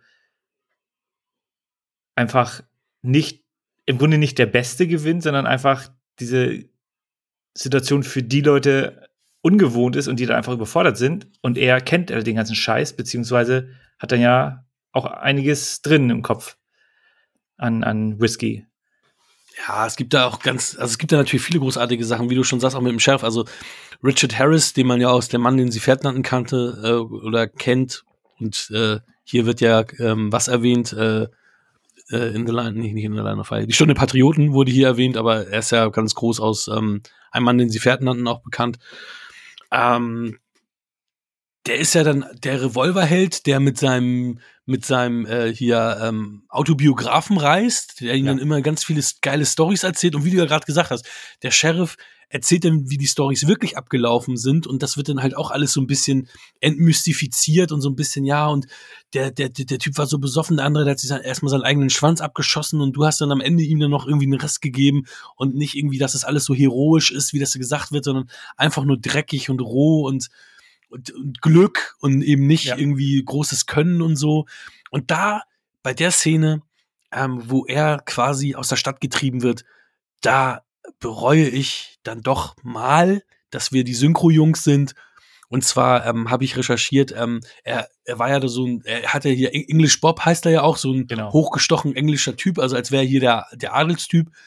Und als er dann aus der Stadt gescheucht wird und dann da rumschreit, dann tut er das in so einem breiten Asi-Cockney-Dialekt, dass dann klar ist, ey, dieser Englisch-Bob ist nur eine Rolle. Das ist eigentlich ein Typ aus der Gosse Englands, der dann halt, als er dann aggressiv aus der Stadt geht und rumschreit, in seinen Gossen äh, Slang-Akzent wieder äh, ver, äh, äh, verfällt und somit auch diese ganze English Bob äh, also nicht nur die Stories von ihm, sondern seine ganze Figur nur eine Kunstfigur sind und er irgendein, irgendein Typ ist, der sich da irgendwie als geiler Macker präsentiert und präsentieren ich mein, wollte. Hammer. Ja, okay, das natürlich, äh, muss ich dann nochmal nachholen. Ähm, finde ich, ich auch nochmal nachholen. Also finde ich ein bisschen schade, dass sie das im Deutschen nicht machen, weil das ist ja kein Problem, dann einfach dort äh, dann anders zu sprechen. Ja, willst du es machen? na, war ja Aziz, ihr Pisa? Also du kannst es ja nicht anders darstellen. Also, ja, du, du unterschätzt äh, die, die unterschiedlichen äh, Akzente im Deutschen. Also es gibt nicht nur Hochdeutsch, ganz im Gegenteil, es gibt sehr, sehr viele unterschiedliche äh, äh Feinnuancen. Da, da kann man auch aus den Jackie Chan-Filmen, dass man da natürlich die ganzen ja, Dialekte verwenden kann, ja, miteinander also, also, also, man kann da mehr machen. Also das, das, das Englische wird da ein bisschen äh, überstilisiert, dass das das Nonplusultra ist. Nein, ist es nicht. Das ist nicht die Königssprache. Ist sogar eine relativ einfache Sprache für viele und Du kannst in anderen Sprachen genau solche, äh, fein, solche Nuancen mit einbauen, wird aber leider nicht gemacht. Äh, also schade, dann kriegt man halt sowas leider nicht mit. Aber ja, du hast vollkommen recht, da geht das Weltbild verloren. Er ist natürlich, ein, also English Bob ist ein Ganzlinger, das zeigt er ja auf der Bahnfahrt, wo er dann acht äh, Vögel da abschießt, während der andere dann einen. Hm, aber das, das sind halt diese Tricks. Das, das ist ja dann auch wieder äh, auch was anderes, ob du auf fliegende Vögel schießt oder auf Menschen und wie auch immer du das dann machst. Und ja, es ist schon, es ist schon, der Film ist ein Abgesang auf diese ganzen Italo-Western auf, oder auf diese ganzen Western-Mythologie und äh, das haben wir ja auch mit Schofield Kid, ähm, wo ich ganz witzig finde, ähm, Lachlan Monroe spielt eine Rolle in, ähm, in Erbarmungslos und zwar ist er irgend, ist er irgendein Typ, den man nur kurz sieht und ich habe die ganze Zeit immer im Kopf gehabt, seit Jahren, dass er Schofield Kid ist und war dann ganz verwundert, dass er es nicht war. Und habe das immer im Kopf gehabt, dass der Typ, das ist, äh, der hat in Scary Movie eine größere Rolle gespielt. Das ist der Typ mit den Muskeln und so weiter. Also Locken, also der ist jetzt nicht so wichtig. Aber ich habe die ganze Zeit den Typen in der Rolle des Schofield Kids im Kopf gehabt. Der spielt, er spielt zwar in dem Film mit, ist aber nur irgendein Henchman wo sie diese Schießer, wo sie diese Schießerei haben draußen ja. ähm, und sich doch da verschanzen, da ist er einer von denen, der den halt auch den einen Typen wegträgt und so. Und ich dachte, hä? Und das war für mich auch eine ganz, ganz große Szene und auch ein mega Abgesang. Er gibt seine Waffe ab und sagt, ey, er hat jetzt einen Menschen getötet, ich will das nicht mehr hier, nimm das, nimm alles, ich will das nicht, ich will auch, ich will auch den Anteil nicht haben und total gebrochen ist, weil es eben nicht geil ist und cool ist, jemanden zu töten, Menschen das Lebenslicht auszublasen, wie auch immer man das bezeichnen will, das hat nichts Heroisches an sich, das hat nichts Cooles und Schönes an sich. Und das habe ich in diesem, noch nie in einem Film so gesehen wie in diesem Film. Und das ist ganz groß gemacht, ganz großes Kino und auch nur der dritte Western, der einen Oscar bekommen hat, bislang als bester Film. Und das in dieser langen Historie. Ne? Und wenn man bedenkt, Welche dass wir die in anderen den- beiden? Ähm, die anderen beiden, also einmal der mit dem Wolf tanzt natürlich, den Ja, wir auch alle ja. kennen. Ähm, und der andere ist aus den 30ern ein Film. Irgendwas, ähm, Pioniere des Wilden Westens. Aus, irgendwann aus den 30ern. Also auch noch nie. Okay, das, aber der mit, mit dem Wolf, war der nicht sogar ein Jahr vorher? Ich glaube ja, ne? 91, 90. 90 oder 91? 90 oder 91. Und der war ja, glaube ich, 90 gedreht, 91 Oscars dann wahrscheinlich, ne? Und erbarmungslos war dann 93, weil der 92 hier. Stimmt. Muss ja dann sein, Äh, ne? das ist dann ja wirklich in der kurzen Zeit zwei solche Knaller. Ja. Und die waren ja auch beide sehr, sehr, äh, wie du schon sagst, rough, ne? Also Ja. äh, der mit dem Wolftanz ist ja auch sehr, sehr schmutzig. ja. Und ja, ich, äh, ich bin, ich bin da voll bei dir. Also auch, auch äh, der, der Sheriff, ne, ehemaliger Ganzlinger, Mhm. ist natürlich der Erfahrene, seine ganzen Hilfs-Sheriffs, alles so, ja, äh, keine Ahnung, wir, da ist jemand, der macht da Stress, äh, hol mal den Chef, wir wissen nicht, was wir machen sollen, wir haben alle Angst. Äh, und er kommt da, äh, haut dann seine Sprüche, steht nachher im Saloon so, ja, morgen machen wir Jagd auf alle und dann machen wir sie alle fertig. Sehr, sehr selbstbewusst, obwohl er selber auch weiß, wie viel Glück dabei ist, ne? Und, Mhm. und wie, wie scheiße das Ganze ist. Aber er ist dann noch auf der, auf der äh, glorreichen Seite, ne? so wie in den frühen Italo-Western. Ne? Man steht dann sich gegenüber und oh, alles ist super und alle klatschen, wenn der eine dann den anderen erschossen hat. äh, nee, hier ist Feierabend. Ne? Hier wird dann, äh, hier, hier brechen alle in Panik aus und, und der Glücklichste überlebt sozusagen. Aber ich muss sagen, ich bin ein bisschen schockiert über mich selbst, weil ich in den ersten Sichtungen immer Gene Hackman als puren Antagonisten gesehen habe und ich weiß gar nicht mehr warum. Der Typ will einfach seine Stadt verteidigen. Er ist gar nicht Ja, der pure Antagonist. Also auch das, was passiert, was du schon ein bisschen gespoilt hast, war, hat man in Dialogen mitbekommen, war keine Absicht. Ähm, und er will eigentlich seine Stadt beschützen. Er will, dass seine, dass die ganzen, dass die ganzen Ganzlinger, die sonst alle sich alle verpissen. Deswegen darf man in der Stadt auch keine Waffen tragen. Eigentlich will er nur diese scheiß Stadt beschützen und ist gar nicht der das pu pure Böse, also der, der Bösewicht, wie ich ihn sonst immer wahrgenommen habe. Und das hatte mich jetzt auch gewundert, dass ich das, dass Ja, ich ihn genau. vorher immer nur als Antagonisten wahrgenommen habe. Ist er nicht. Nee, nee, genau. Er ist natürlich, äh, dadurch, dass er ja im Grunde auch nichts gelernt hat, außer Leute zu erschießen, ist er mit der Situation ein bisschen überfordert, weil er dann ja die entsch- falschen Entscheidungen trifft, weil hätte er dort das Strafmaß anders verhängt bei der, äh, bei der Anfangssequenz, dann wäre gar nichts passiert, dann wäre der Film zu Ende. Ja. ja ist er so, ja. So, und, und Thema durch, aber er ist ja selber überfordert, denkt aber, er ist der, der große Erfahrene und, und weiß, was zu tun ist, macht dann aber im Grunde sehr, sehr viele Fehler. Ja. Äh, ja, bei, bei einem English Bob kommt er damit durch, weil er ihn kennt, weil er da äh, der Schnellere war sozusagen. Mhm. Der Schnellere, der, der den, im Grunde der schneller zieht, der gewinnt ja bei dem Duell sozusagen. Und, und, Mhm. und in dem Fall war er an der Stelle schneller als English Bob und konnte ihn dann äh, zur Verantwortung ziehen. Mhm. Aber nachher war er der Langsamere. Mhm. Er ist ja noch am, am Sabbeln sozusagen. Und dann ist Clint Eastwood aber schon, äh, schon unterwegs. Und also wahnsinnig gut, also auch atmosphärisch wahnsinnig toll, äh, tolle Settings. Äh, ich habe den Schnee habe ich nicht ganz verstanden, weil das Ganze ging über sechs, sieben, acht Tage oder sowas. Mhm. Und auf einmal schneit es zwischendurch. Ach, keine Ahnung. Es, Weil so weit sind sie ja auch noch nicht gekommen, dass sie jetzt in einem ganz anderen Gebiet sind. Ne? Also nee, ist- genau, genau. Äh, ja. Und einen Tag später war der Schnee wieder weg. Kann sein, ne? Kann sein. Aber ich kann, dir, ich kann dir sagen, warum das so war. Der Schnee war nicht gescriptet. Die haben ja in Kanada gedreht Mhm. und die wollten eigentlich keinen Schnee haben. Der ist, das war echter Schnee, der halt kam. ja. Und, und vielleicht ist es auch deswegen so, dass es nicht kohärent ist, weil eigentlich hätte es diesen Schnee ja gar nicht geben sollen. Das ist, die mussten sie damit einbauen, da haben sie damit eingebaut. Aber das war eine nicht geplant, das war der Wettergott, der sich dafür Ja. entschlossen hat und nicht Clint, der gesagt hat, wir brauchen hier Schnee. Aber das passt zu dem Thema, dass du sagtest, das, warum schneit es jetzt hier auf einmal? Warum Ja, liegt also- hier jetzt Stroh zum zweiten Mal? ist, ist, ist ein bisschen deplatziert, aber reißt mich jetzt nicht raus aus der Immersion, sondern äh, ja, ist dann halt so. Ich finde auch krass, dass das Drehbuch ja 20 Jahre quasi in der Schublade lag und immer, immer hin und her gegeistert ist. Gibt ja so ein paar Geschichten dazu auch. Zum Beispiel hieß es dann ja, Clint wollte erst in die Rolle reinwachsen, weil er noch nicht bereit dafür war und erst in ein gewisses noch Alter 20 kommen wollte. 20 Jahre älter werden oder wie? Ja, also, ne, ähm, aber den, das Drehbuch hat ja David ähm, Webb Peebles geschrieben, der, ähm, der ja auch ähm, Blade Runner und ähm, 12 Monkeys mit äh, verfasst hat. Also schon ein Hochkaräter, Mhm. der noch ein weiteres äh, Hochkaräter Buch geschrieben hat. Nochmal ein Brett abgeliefert hier. Mhm. Ne? Und die Stiefel, die Clint trägt, sind dieselben, die er in Rawhide trägt. Also 1000 Meilen Staub heißt es, glaube ich, zu Deutsch, aber die Serie war ja hier zu Lande jetzt nie immer so richtig groß. Also es ist, das war seine, seine Western-Serie, die er, die Ah. er gedreht hatte, wo er äh, dabei war. Also es sind dieselben Schuhe, äh, Schuhe, Stiefel, die er dann halt auch schon seinerzeit als junger Mann getragen hat. Ja. Dann passt er da noch rein. So, also dass das äh, keine, noch keine Plattfüße gehabt oder so. Und ähm, ja, Wahnsinn. Also es, von, von, mein, von meiner Seite gibt es im Grunde nur Superlativen. Äh, Du hattest ja auch schon gesagt, bester Film. Ich glaube, vier Oscars waren das nachher. Mhm.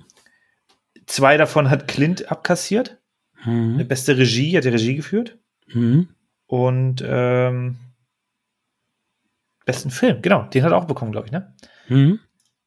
Ist ja mal fraglich, wer bekommt den Film? Genau, Clint Eastwood, Best Picture. ja, ist meiner. Dankeschön. Zwei Stück. Aber der hat auch seine Produktionsfirma Malpaso hat den ja auch mitgemacht. Ne? Also ich glaube, der ist von Warner wahrscheinlich wieder, weil ja, Clint ja am meisten mit Warner gemacht hat auch. aber manchmal kommt dann irgendein Hiopai auf die Bühne und sagt den Oscar ein und der hat mit dem Film gar nichts zu tun, aber steht halt als Producer da irgendwie hinter und dann so, ja, okay. Äh, Ja, Lawrence Bender meistens ja auch Ja. bei den Tarantino-Dingern mit dabei. genau, warst nicht einmal am Set und kriegst jetzt hier den Oscar raus hier. Äh, Gene Hackman, äh, wahnsinnige Rolle, hat das Triple kassiert, also Oscar, Globe und BAFTA. Zu Recht. Ich habe auch Also- richtig also wieder Bock gekriegt. Ähm, ne? Also ich habe auch richtig Bock gekriegt, wieder Gene Hackman-Filme zu gucken. Wo ich gedacht habe, also Ach, wir hatten ja gerade in Superman ja auch schon. und ich habe ich hab mich wieder so in Gene Hackman verliebt, weil ich den früher auch immer richtig cool fand zu der Zeit, wo, wo wir halt in den 90ern und Anfang der 2000er Filme geguckt haben. Ähm, ich muss sowieso mal wieder French Connection rewatchen, weil ich den ganz, ganz früh ich hab den Anfang mit-. Ich habe die mit Anfang 20 gesehen und fand die ein bisschen langweilig. Und ich, ähm, ich kenne ihn nicht, also äh, können wir gerne irgendwann mal auf die Liste packen. dann machen wir das. Sehr gut. Sehr gut. Finde ich gut. Finde ich gut. Ja, und da, hier hat Clint ja auch die Ankündigung gemacht, dass es das letzte Mal sein würde, dass er gleichzeitig Regie und äh, Darstellung übernimmt. und wir möcht, ich möchte dazu festhalten, dass wir das Jahr 20, 2021 schreiben und er mit 91 Jahren jetzt nochmal Regie und Drehbuch, äh, Regie und Hauptrolle gespielt hat in Cry Macho. Da habe ich vor zwei Wochen, glaube ich, oder einer Woche den Trailer gesehen. Schon krass. Also der Typ Ja, das, ist immer noch unglaublich. ja, das hält ihm am Leben. Also wenn, wenn du Vermutlich. wenn du immer immer dabei bist, immer äh, Action machst, dann ey, dann, dann, dann alterst du nicht so schnell. Beziehungsweise dann bleibt, bleibt der Körper halt frisch anscheinend. Ähm, ja, ich meine, Million Dollar Baby, genau, da hat er Regie geführt. Da hat er auch, glaube ich, zwei Oscar bekommen. Hm, Und auch äh, Oder genau, auch. Mystic River hat er nur Regie geführt. Da hat er nur Regie geführt, ja. Wo hat er denn die Oscar bekommen? Er hat vier Oscar. Hat er nicht Gran Torino hat er auch ähm, er mitgespielt und beides, Regie ne? geführt. The Mule hat er, glaube ich, hat er da auch Regie geführt? Ich glaube, bin mir nicht ganz sicher. Ja, hat er. Also von wegen, ja, ich, hab, ich arbeite zu viel, ich muss weniger machen, äh, dann ein nach dem anderen. Wahrscheinlich fünf, sechs Filme hat er dann noch im Double gemacht. Dann, nachdem. Ja, und, und er war, das war ja auch nicht sein erster Film, den, wo er Regie geführt hat. Der hat ja. Nein, der hat ähm, ganz, ganz viele, der hat ganz viele Filme. in den Also 70ern hat er schon angefangen da. der hat super viele Filme in Regie, Eigenleistung gemacht. Auch seine ganzen anderen Western, Pale Rider und so weiter, die sind auch alle äh, auch von ihm und mit ihm. Also er hat vieles schon selbst auch äh, inszeniert. Ich glaube auch, also wenn man wirklich mal sagen, wenn man jetzt irgendwie mal so, so das, den perfekten Filmemacher, nenne ich ihn jetzt mal, Schauspieler ähm, und, und also wirklich perfekten Filmemacher oder wenn, was musst du alles gemacht haben oder an welchem Punkt bist du nahezu perfekt? Wann ist, wann ist der höchste Skill erreicht? Äh, also Clint Eastwood ist wahrscheinlich wirklich da nahezu bei den 100 Prozent, weil er hat so viel gemacht, er hat so viele Sachen, sowas von per, nahezu perfekt umgesetzt, wo du denkst, so, ja, geile Ideen, super Szenenbild, klasse Kameraführung, super Ideen, guter Schnitt, was auch immer. Äh, Vor allem der, ist er sehr effizient, ne? Er macht ja meistens nur einen Take und ist Ja. fast immer oder sogar fast immer früher fertig. Nicht, dass er im Drehplan bleibt, sondern er ist sogar ein paar Tage früher fertig. Also er ist mega effizient auch. Ja. Ne, nicht, nicht wie Steven Spielberg, der auch sehr, sehr geniale Filme gemacht hat, aber also Clint Eastwood ist anscheinend wirklich so nahezu das, was man sich als Ziel setzen kann, was man so alles äh, handwerklich an Fähigkeiten haben möchte, um perfekte Filme zu drehen. Er ist ja sogar Musiker. Ich meine, der hat, ähm, der hat das Hauptthema von diesem Film auch geschrieben und das hat mir echt gut gefallen. Was mir auch wieder nicht gefallen hat, und ich habe auch gelesen, dass es ähm, im Nachgang erst passiert, dass es am Anfang und am Ende Texttafeln gab. Die fand ich deplatziert. Das hatte mich ja. so gewundert. Das war eigentlich ein Voice-Over. Und dann haben, ja. hat er sich darauf, dagegen entschieden. Ich habe auch gedacht, irgendwie passt das nicht. Ich finde das jetzt nicht stimmig, dass hier auf einmal diese Texttafeln kommen. Also vorne und hinten raus. Nee, genau, man hätte auch einfach, am Ende hätte man wahrscheinlich auch einfach ab, abblenden ja, und Thema Ja, durch. genau. Ja, ganz genau. Am Anfang, ja, gut, du willst ja die Leute irgendwie einführen, aber das ist dann auch wirklich nur die, also gebe ich dir recht, es ist aber so das, die kleine, neben dem Schnee, die, kleine, die, kleine, Kritik an dem Film. Ansonsten ist von meiner Seite aus äh, null Kritik. Sehr schön. Einfach nur genial. Dann kommen wir zu den Punkten. Zehn. Dann fange ich diesmal an, weil du so, Entschuldigung, gesagt oh, hast. Nee, alles gut. Zehn, zehn, du hast, von zehn. Du hast, zehn von zehn. Ja. Bei mir sind es sechs von zehn für den Western erbarmungslos. Wenn ihr Michis Gesicht sehen könntet, dann wüsstet ihr, dass äh, er da nicht konform geht.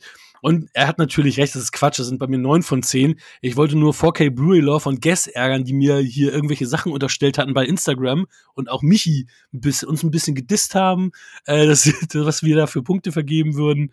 Ähm, natürlich neun von zehn, auch von mir. Einmal zehn von zehn, einmal neun von zehn von uns den Quatschis für Erbarmungslos von Clint Eastwood.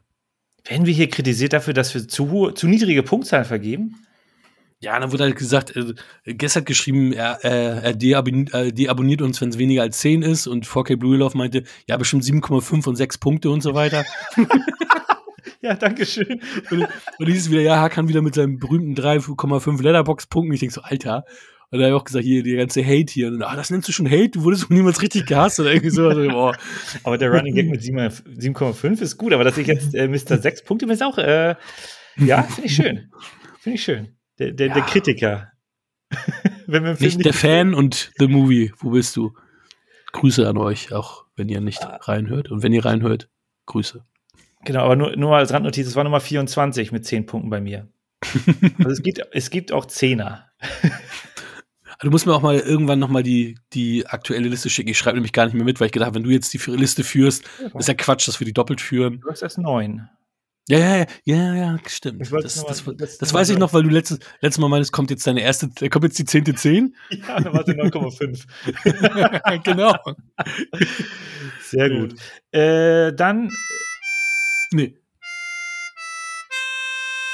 Das Fast. war doch gut. Fast.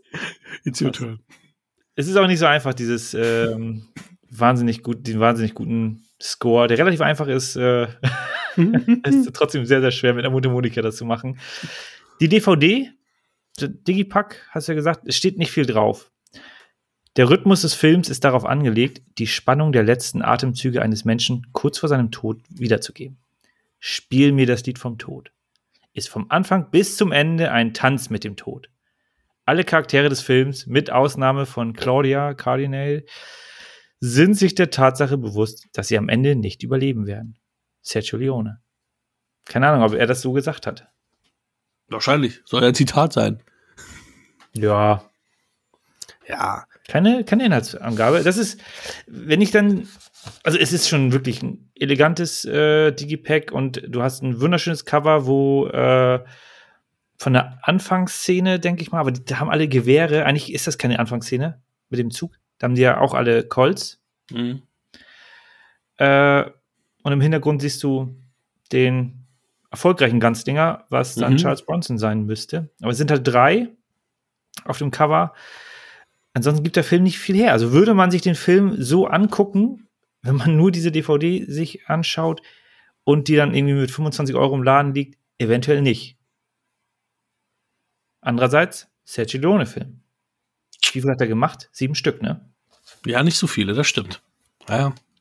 Und das war der erste seiner Amerika-Trilogie, sagt man mhm. ja so schön. Mhm.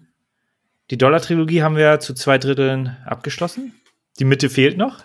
Stimmt. Und hier fangen wir mit dem ersten der Amerika-Trilogie an, aus dem Jahre 1968, glaube ich. Mhm. Korrekt. Und auch der Film geht 165 Minuten. Ich dachte immer, der ging, der ging länger, deswegen war ich dann ganz erfreut, so, ach, der ist ja doch nicht so lang. du kannst ja in zwei Stunden durchgucken. also er fühlt sich sehr, sehr lang an, weil äh, allein die Eingangssequenz, so diese typische Western-Eingangssequenz, es wird nicht gesprochen. Äh, drei Banditen, nenne ich sie mal, gehen, äh, tauchen bei einem ja, vereinsamten Bahnhof auf. Ähm, Im Grunde ist dann nur der, der eine ähm, Zugschaffner, Ticketverkäufer und ich glaube, eine Indianerin war da, die mhm. da ein bisschen äh, aushilfsmäßig äh, unter die Arme gegriffen hat. Mhm. Und die machen auch mit relativ wenigen Worten klar, dass hier jetzt äh, Ruhe im Karton ist. Sie brauchen keine Tickets. Der wird jetzt hier mal eingebuchtet und sie warten, bis ein Zug kommt. Und das dauert, glaube ich, zehn Minuten oder mhm. länger. Ja, aber es ist der Hammer. Definitiv ist es der Hammer. Das, was mir bei dieser Sichtung erst später aufgefallen ist, ähm, hängt vielleicht auch mit dem Alter des Films an äh, zusammen, aber es wird an der Stelle schon, die, die Mäntel werden schon geplantet, aber die sind mir da nicht aufgefallen und mhm. mir sind die auch, also es ist gut, dass das dann später in diesem Drugstore, also in dieser, in dieser Auffüllstation, dass das äh, durch Charles, Bronson, Charles Bronsons Charakter nochmal äh, wieder aufs Trapez gebracht wird, mhm. weil ganz am Ende ähm, kann man das dann doch erkennen äh, bei dieser Zuggeschichte, äh, ähm, dass da unterschiedliche Parteien am Werk waren. Und das erkennt man an den Mänteln. Und das ist mir mhm. dieses Mal erst aufgefallen. Aber es ist, die Mäntel sind halt irgendwie so beige. Ja. Und das in einem sehr, sehr hellen Setting. Es ist Wüste, es ist ein mhm. sehr, sehr helles Bild. Und dann hast du beige, helle Mäntel. Uah, und die anderen, die, die, die andere Gruppierung weicht ja nicht so, die haben ja keine blauen Mäntel oder sowas. Mhm. Die haben ganz normal, also wirklich schwierig, das zu unterscheiden, aber das ist mir dann da doch, da ist da der Groschen gefallen. Was ich so witzig finde an dieser Anfangssequenz, ähm, weil ich meine, wir haben den Film ja alle schon gesehen, deswegen wissen wir natürlich, dass die Musik von Sergio Leone hier eine sehr, sehr große Rolle spielt. Dass da am Anfang gar keine Musik kommt dass da sehr, sehr lange einfach nichts ist. Und es gab, ne? ja, ja. Und es gab, eigentlich gab es Musik, die haben sie aber dann rausgenommen und haben das so gemacht, wie wir es jetzt kennen. Dieses Quietschen von dieser Windmühle, dann die Umgebungsgeräusche und so. Und äh, haben sie top, top gemacht. Aber es ist mir schon da aufgefallen, dass ich dachte, jeder Hauptcharakter hat seinen eigenen Score, seine eigen, sein eigenes mhm. Thema, sein eigenes Musikthema, was immer wieder ertönt, wenn dieser kommt. Also Musik ist ja super wichtig und ja. jetzt ist hier einfach Stille. Aber ähm, ja, super gemacht. Aber hier der, der, der Al Moloch, den man am Anfang sieht, einer von diesen dreien, der hat tatsächlich kurz nachdem seine Szenen abgedreht waren, ist der in voller Montur aus dem Fenster gesprungen und hat sich umgebracht, Selbstmord begangen. Oh. Schon krass. Also, ich meine, das, das habe ich ja schon ein paar Mal gesagt, das werde ich wahrscheinlich noch hundertmal sagen. ist schon krass, dass du als Schauspieler wirklich dann so unsterblich bist, gerade wenn du in so fantastischen großen Film mitspielst, dass du im Endeffekt dich doch irgendwie unsterblich machst, auch wenn es dir dich wahrscheinlich nicht mehr juckt, wenn du tot bist. Aber der Typ hat nach diesem, hat diesen Film einfach, er hat diesen Film ja noch nicht mal überlebt, weil er halt, nachdem seine Zähne um waren, einfach genau mit diesem Mantel auch aus dem Fenster ge gejumpt ist. Das ist äh, in, in, in, dieser vollen Montur sozusagen. Also ja, ja, genau, in, genau in, in diesem Kostüm. Die, vielleicht kannst dich besser erinnern, der hat auch in zwei glorreicher Lunken einen einarmigen Kopfgeldjäger gespielt. Das ist derselbe ähm, Darsteller. Nee, das ist mir gerade gar nicht. Gar ich hatte den, Kopf, ich hatte ihn auch nicht präsent. Ich musste auch, als ich das recherchiert hatte, nochmal ähm, nachschlagen, wer war das denn überhaupt? Und so, ach so, ach, der war das. Weil es war klar, dass nicht Woody Strode ist, weil Woody Strode ja äh, ein Schwarzer ist, also das war klar. Aber ich wusste nicht, wer von, von den anderen beiden das dann war und dann so. Ah, okay. Das ist über 50 Jahre her, ne? Ja, ja. Das ist schon das ist schon verrückt. Äh, ja. Die, die Frage ist halt, wie lange überdauern Filme? Also Filme aus den 30ern guckt man sich heutzutage ja eher selten an. Ja. Deswegen den dritten Oscar-Kandidaten, also, also den dritten äh, Western-Oscar, äh, den werden wir wahrscheinlich nie uns angucken. Vermutlich nicht. Nein, da, äh, da gebe ich dir recht. Außer wir machen wirklich mal so eine Challenge, dass wir sagen, oh, wir wollen jeden besten Film mal gesehen haben. Ähm, aber ich glaube auch eher nicht. Ich glaube auch eher nicht.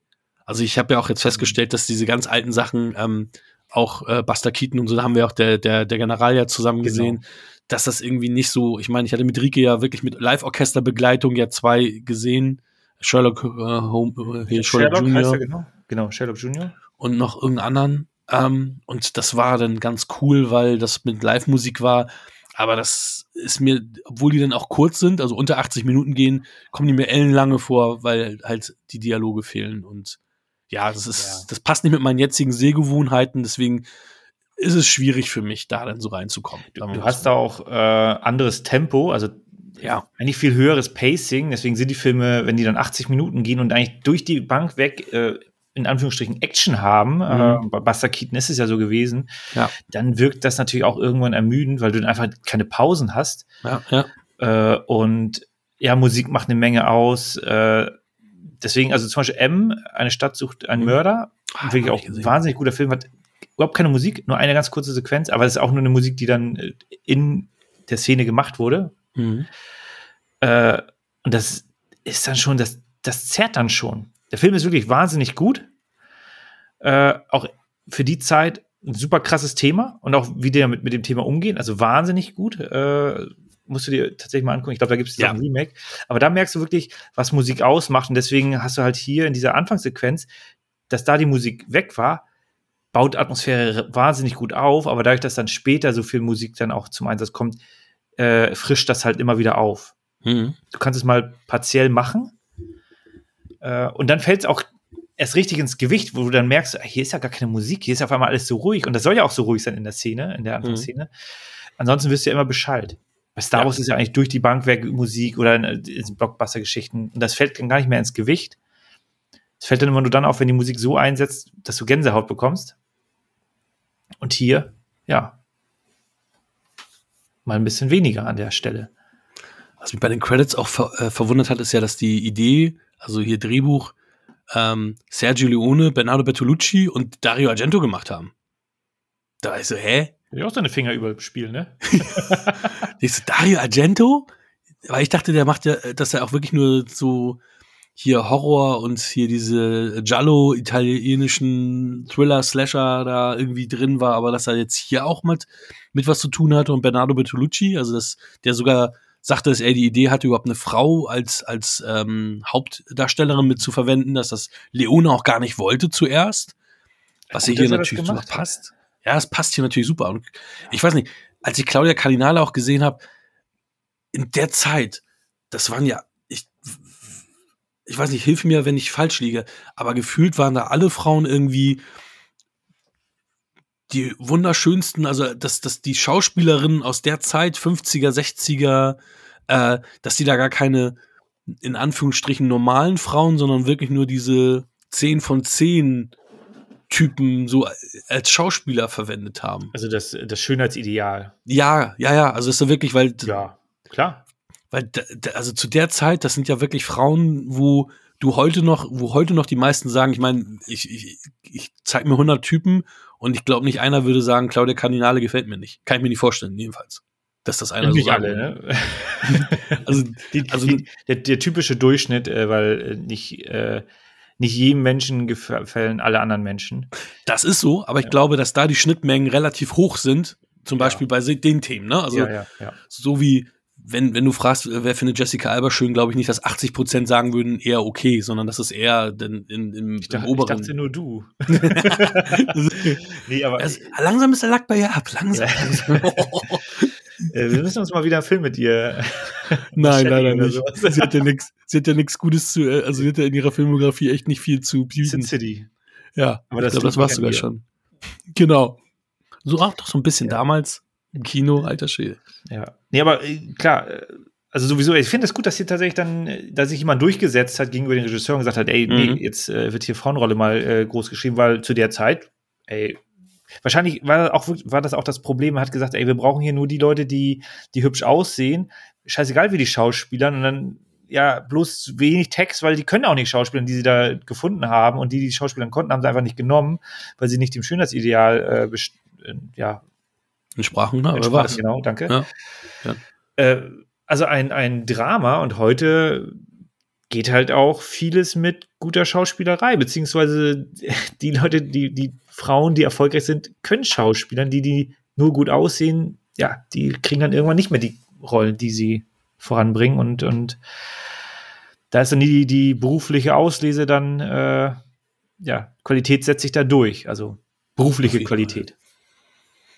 Nicht die, äh, die Maße oder was auch immer. Ne? Also es, es wird da, Umdenken ist ja, es ist nicht so, dass man äh, nicht hübsche Frauen auch auf, auf dem Schirm sehen will oder sowas, oder dass sowas gar nicht mehr vorkommt, aber ähm, ein gewisses Umdenken ist da, hat da stattgefunden.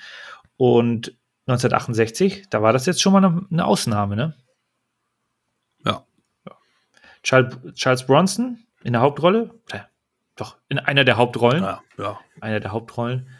Äh, sollte gar nicht so sein, ne? Clint Eastwood wollte zu viel Geld? Was nee, war James das? Coburn wollte zu viel Geld. Ah. Clint Eastwood hatte einfach keinen Bock mehr erstmal auf äh, Leone und Italo-Western. Und die sollen ja auch dann erstmal ja, Jahrzehnte auch zerstritten gewesen sein. Also wahrscheinlich, ah, ich kann es auch ein bisschen verstehen, ne? Wenn du so Leone bist und denkst so, ey, komm hier, Clint, und dann sagt der Neon so, Alter, ich hab dich entdeckt, ohne mich wirst du immer noch irgendwelche Billig-Scheiße machen. Ich hab dich zum Star gemacht. Im dritten, ne? Bei, bei The Good, The Bad, The Ugly, ja, glaube ich, dann der Bruch. Ja, sowas, ne? dann ist, also, also ich meine, erbarmungslos war Don Siegel und Sergio Leone gewidmet. Haben wir am Ende, steht ja für Don und, und für Sergio. Ich glaube nicht, dass Sergio Kubuki meinte, obwohl er ja auch Italo-Western gemacht hat. ähm, aber ähm, ja, die sollen sich dann ja kurz, kurz vorm Tod von Leone dann irgendwie nochmal vereint, also versöhnt haben. Ähm, waren ihn irgendwie nochmal essen, als, als, als Bird äh, von, äh, von, von Clint Eastwood da irgendwie mal vorgestellt wurde. Aber ja, da war dann der Bruch zwischen den beiden. Und ja, klar wäre es cool gewesen, Clint da zu sehen, aber Bronson ist ja eigentlich echt auch top in der Rolle. Ich finde auch, dass alle super besetzt sind in dieser Rolle. Henry Fonda, ich meine, das muss er, ich meine, ja. ich meine, er hat geil gespielt und er war cool, aber stell dir mal vor, Mike, du bist ein Amerikaner zu der Zeit, hast Henry Fonda zu 99 Prozent immer nur als Good Guy gesehen und auf einmal ist er da jemand, der Kinder tötet, der einfach nur eiskalt ist. Was für ein Schlag in die Fresse muss das für dich denn sein, zu sehen, krass hier, Henry Fonda, der Mr. Saubermann, der, der krasse äh, Hollywood-Star, ist da hier in diesem Italo-Western, ist der hier der einer der bösesten Typen, die man sich so vorstellen kann. Ja, und der wirkt aber trotzdem, obwohl er diese ganzen Taten macht, wirkt er trotzdem immer noch sehr sympathisch. Ja, er ist charisma charismatisch halt auch, ne? Weil der, ja. der, der hat halt Charisma. Und was natürlich in dem Film auch geil ist, er ist ja eigentlich gar nicht der, der, der Oberbösewicht, er ist eigentlich nur Erfüllungsgehilfe, er ist eigentlich die rechte Hand. Ja. Er ist für uns im Film ist er jetzt der Hauptbösewicht, aber eigentlich ist er nur ein Erfüllungsgehilfe von dem Main-Bösewicht, der ja sonst immer eigentlich eher zu sehen sein würde im Film, der hier aber eher, ja, ein kranker Typ ist, der im Endeffekt einfach nur ganz, ganz schnell einen Zug bauen will, damit er noch das Meer mit seinen eigenen Augen sehen kann, bevor er drauf geht. Und da buchstäblich für drüber über Leichen geht. Und ähm, ja, dem ist auch das, das Geld sehr wichtig, deswegen hat er ja auch die Familie da ähm, verarbeiten lassen, sozusagen. Das ist ja schon mit Kindern äh, angedeutet. Äh, mhm. Das kam ja aus seiner Feder, weil er dann da auch den letzten Euro noch mal rauspressen möchte aus seinem ganzen Vorhaben. Also ja. der, der Unternehmer ist der Geschäftsführer, ist, das sind keine guten Leute. Ne? es, es gibt gute Geschäftsführer, die Unternehmen ethisch korrekt äh, führen. Ein Großteil denkt nur an die eigene Börse. Ne? Und, ja, das ist so. Das ist hier, also durch diese Industrialisierung, die, die, die Bahn und so weiter, das ist ja hier auch das, so der Umschwung der, von Amerika, dass es da jetzt äh, vorangeht und auch Henry Fonda, der, der Ganzlinger, der kommt zwar kurzfristig nochmal voran, aber so richtig das, was er will, kriegt er nicht. Hm. Ja, und deswegen, ja, er ist halt der Erfüllungsgehilfe, weil er ein Idiot ist. Sein, sein Aber er kriegt seine erste Sexszene, die er äh, in, in, in, sein, in seiner Karriere jemals hatte. Und deswegen war auch seine Frau am Set und hat da aufgepasst an dem Tag. die Hose bleibt zu. und das war übrigens auch äh, die erste Szene, die Claudia Cardinale im Film hatte. Ihr erster Drehtag. Schön erstmal oben ohne sich von äh, Henry Fonda den Rücken massieren lassen oder kneten lassen. Ja, aber dann ist auch durch. Ne? Dann, äh, wenn sie das nicht macht, dann holt sie gleich eine neue und Ja, ähm, Sergio Leone kannte sie privat gut und hat sie auch überredet, ähm, mitzumachen, ohne dass sie das Drehbuch gelesen hat. Weil eigentlich sollte Sophie, Sophia Loren das Ding machen. Ähm, und ihr Mann, damals ein reicher Typ auch, wollte dann auch viel Geld reinschießen. Aber er hatte Angst, weil Sophia Loren da ja natürlich auch ein großer Star war, mhm. dass, äh, dass sie dann halt sagt, nee, Sergio, das mache ich nicht, das mache ich nicht und mach es mal so, mach es mal so. Er wollte die kreative ja. Kontrolle sich nicht aus der Hand geben lassen, gerade weil er dann wusste, wenn der Ehemann von ihr dann auch noch hier richtig viel Geld reinballert, dann muss ich die kreative Kontrolle abgeben. Und das hat er natürlich richtig gemacht, ne? Ja, man muss auch sagen, das waren jetzt ja auch keine extrem expliziten Szenen, sondern äh, also das macht das Stimmungsbild des Films ja jetzt nicht kaputt, sondern es gehört halt mit da rein. Ja, ja. Ja, auch da wieder, also was für eine Schande. Also, wenn ich zehn Filme nennen muss, die einen Oscar für Musik kriegen und es keine anderen geben würde, Spiel mir das Lied von Tod wäre immer mit dabei und wäre immer weit oben in der Liste. Also wenn ich Jills Theme höre, kriege ich fast immer einen Druck auf meinen Augen. Das macht immer für mich, ich habe ich, ich hab ein wehmütiges Gefühl und bin immer kurz davor, ich könnte jetzt gleich anfangen zu weinen, auch wenn dann dieser Gesang einsetzt, so dieses Hu und so richtig. Ja, aber gab, Wahnsinn. Äh, ja, hast halt Pech gehabt, gab nicht mal eine Nominierung. Das war zu der Zeit. Es ist so ein bisschen, ist so krass, ey. Die, die Zeit zeigt ja nachher, äh, was dann tatsächlich eigentlich den, den Oscar oder den großen Preis verdient hätte. Wir hatten es ja bei Jurassic Park, was ja, ja, jeder erkennt und man das jederzeit anhören kann und das hier auch. Wenn du das hörst, ja. weißt du sofort, okay, ja. spiel das Lied vom Tod. Also auch zu zeitlos, also ne? Ich meine, du hast Spielen wir das Lied vom Tod. Du hast es ja richtig gesagt, das Ding ist über 50 Jahre alt und das ist immer noch zeitlose Musik und tolle Musik. Und ich weiß noch, als ich die Filme das erste Mal gesehen habe, als ich dann halt auch mir die DVD gekauft habe, da habe ich damals auch die ganze Musik, den Soundtrack mir runtergeladen und auch richtig gehört mit Anfang 20. Also, weil das wirklich ein toller Soundtrack ist. Ein tolles Ding und die Darsteller, die, die Einstellung, äh, weiß ich nicht, dann siehst du ja die, die zugekniffenen Augen von Charles Bronson in Großaufnahme, hast da dann da die Duelle und alles und also es ist schon, das ist schon ganz, ganz, ganz, ganz großes Kino, das Ganze, ne?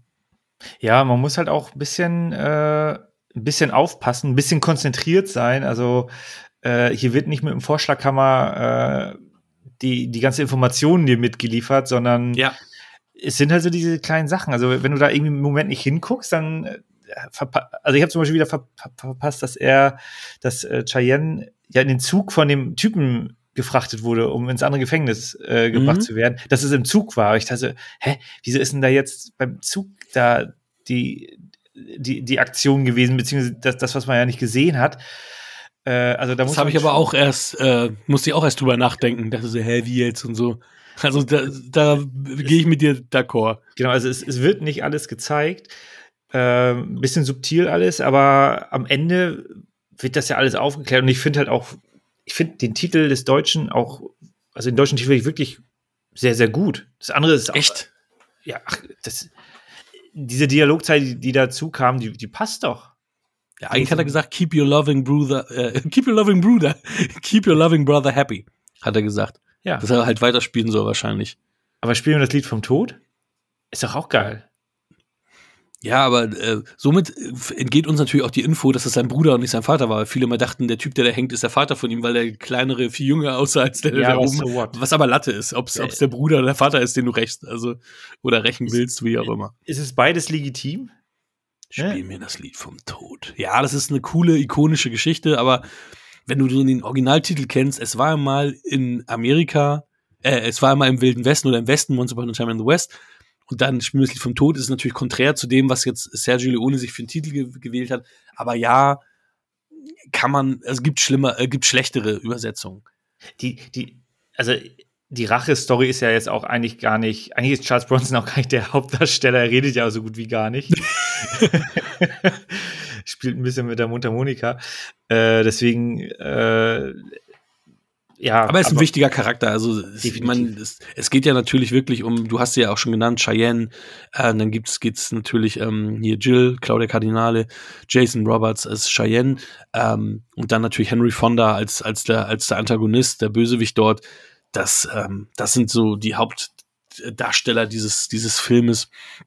Ähm, ach ja, die, die Story, Story wollte ich noch erzählen hier. John Carpenter, ähm, als äh, Adrienne Bobo, die aus ähm, Escape from, from New York hier Klapperschlange geheiratet hat, Ja. da, da war äh, tatsächlich ihr Hochzeitslied, Jill's Theme. Als sie ähm, Ah, zu mir gekommen ist, hat er, hat Carpenter das Lied gewählt. Schon ziemlich geil.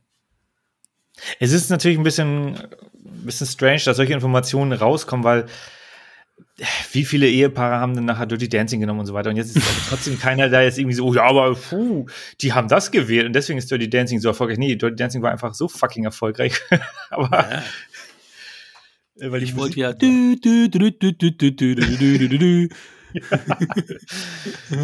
Star Wars oder irgend sowas. nee, aber ähm, ja, verrückt.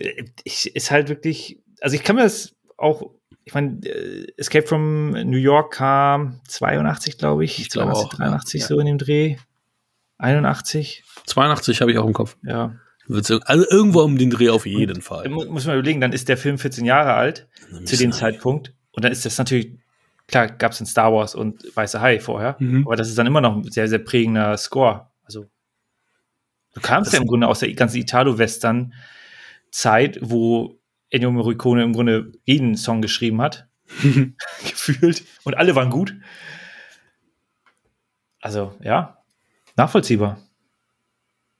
Auf jeden Fall.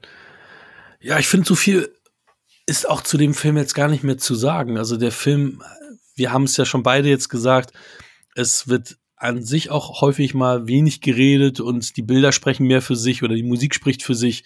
Deswegen kann man da auch gar nicht mehr so viel zu sagen. Er ist rough. Es ist ein richtiger Spaghetti-Western. Es ist der erste Teil der äh, Amerika-Trilogie, wie du schon sagtest, der mit Todesmelodie ähm, den ich hier liegen habe, immer noch nicht gesehen habe, auch nochmal nachholen muss. Und dann in Es war einmal in Amerika mündet, den ich ja schon beim ersten Sehen äh, im Fernsehen mich total verliebt habe in diesen Film. Ähm, ja, was bleibt noch groß zu sagen? John Landis war als Stuntman hier unterwegs, der Regisseur. das, das fällt mir noch ein. Ansonsten äh, hau ich jetzt raus, Mikey. Meine zehnten zehn Punkte Film, mein zehnter, äh, mein zehnter zehn Punkte Film ist endlich angekommen. Es ist Once Upon a Time in the West. Spiel mir das Lied vom Tod. Zehn Punkte von mir. Das müssen wir kurz mal sacken lassen.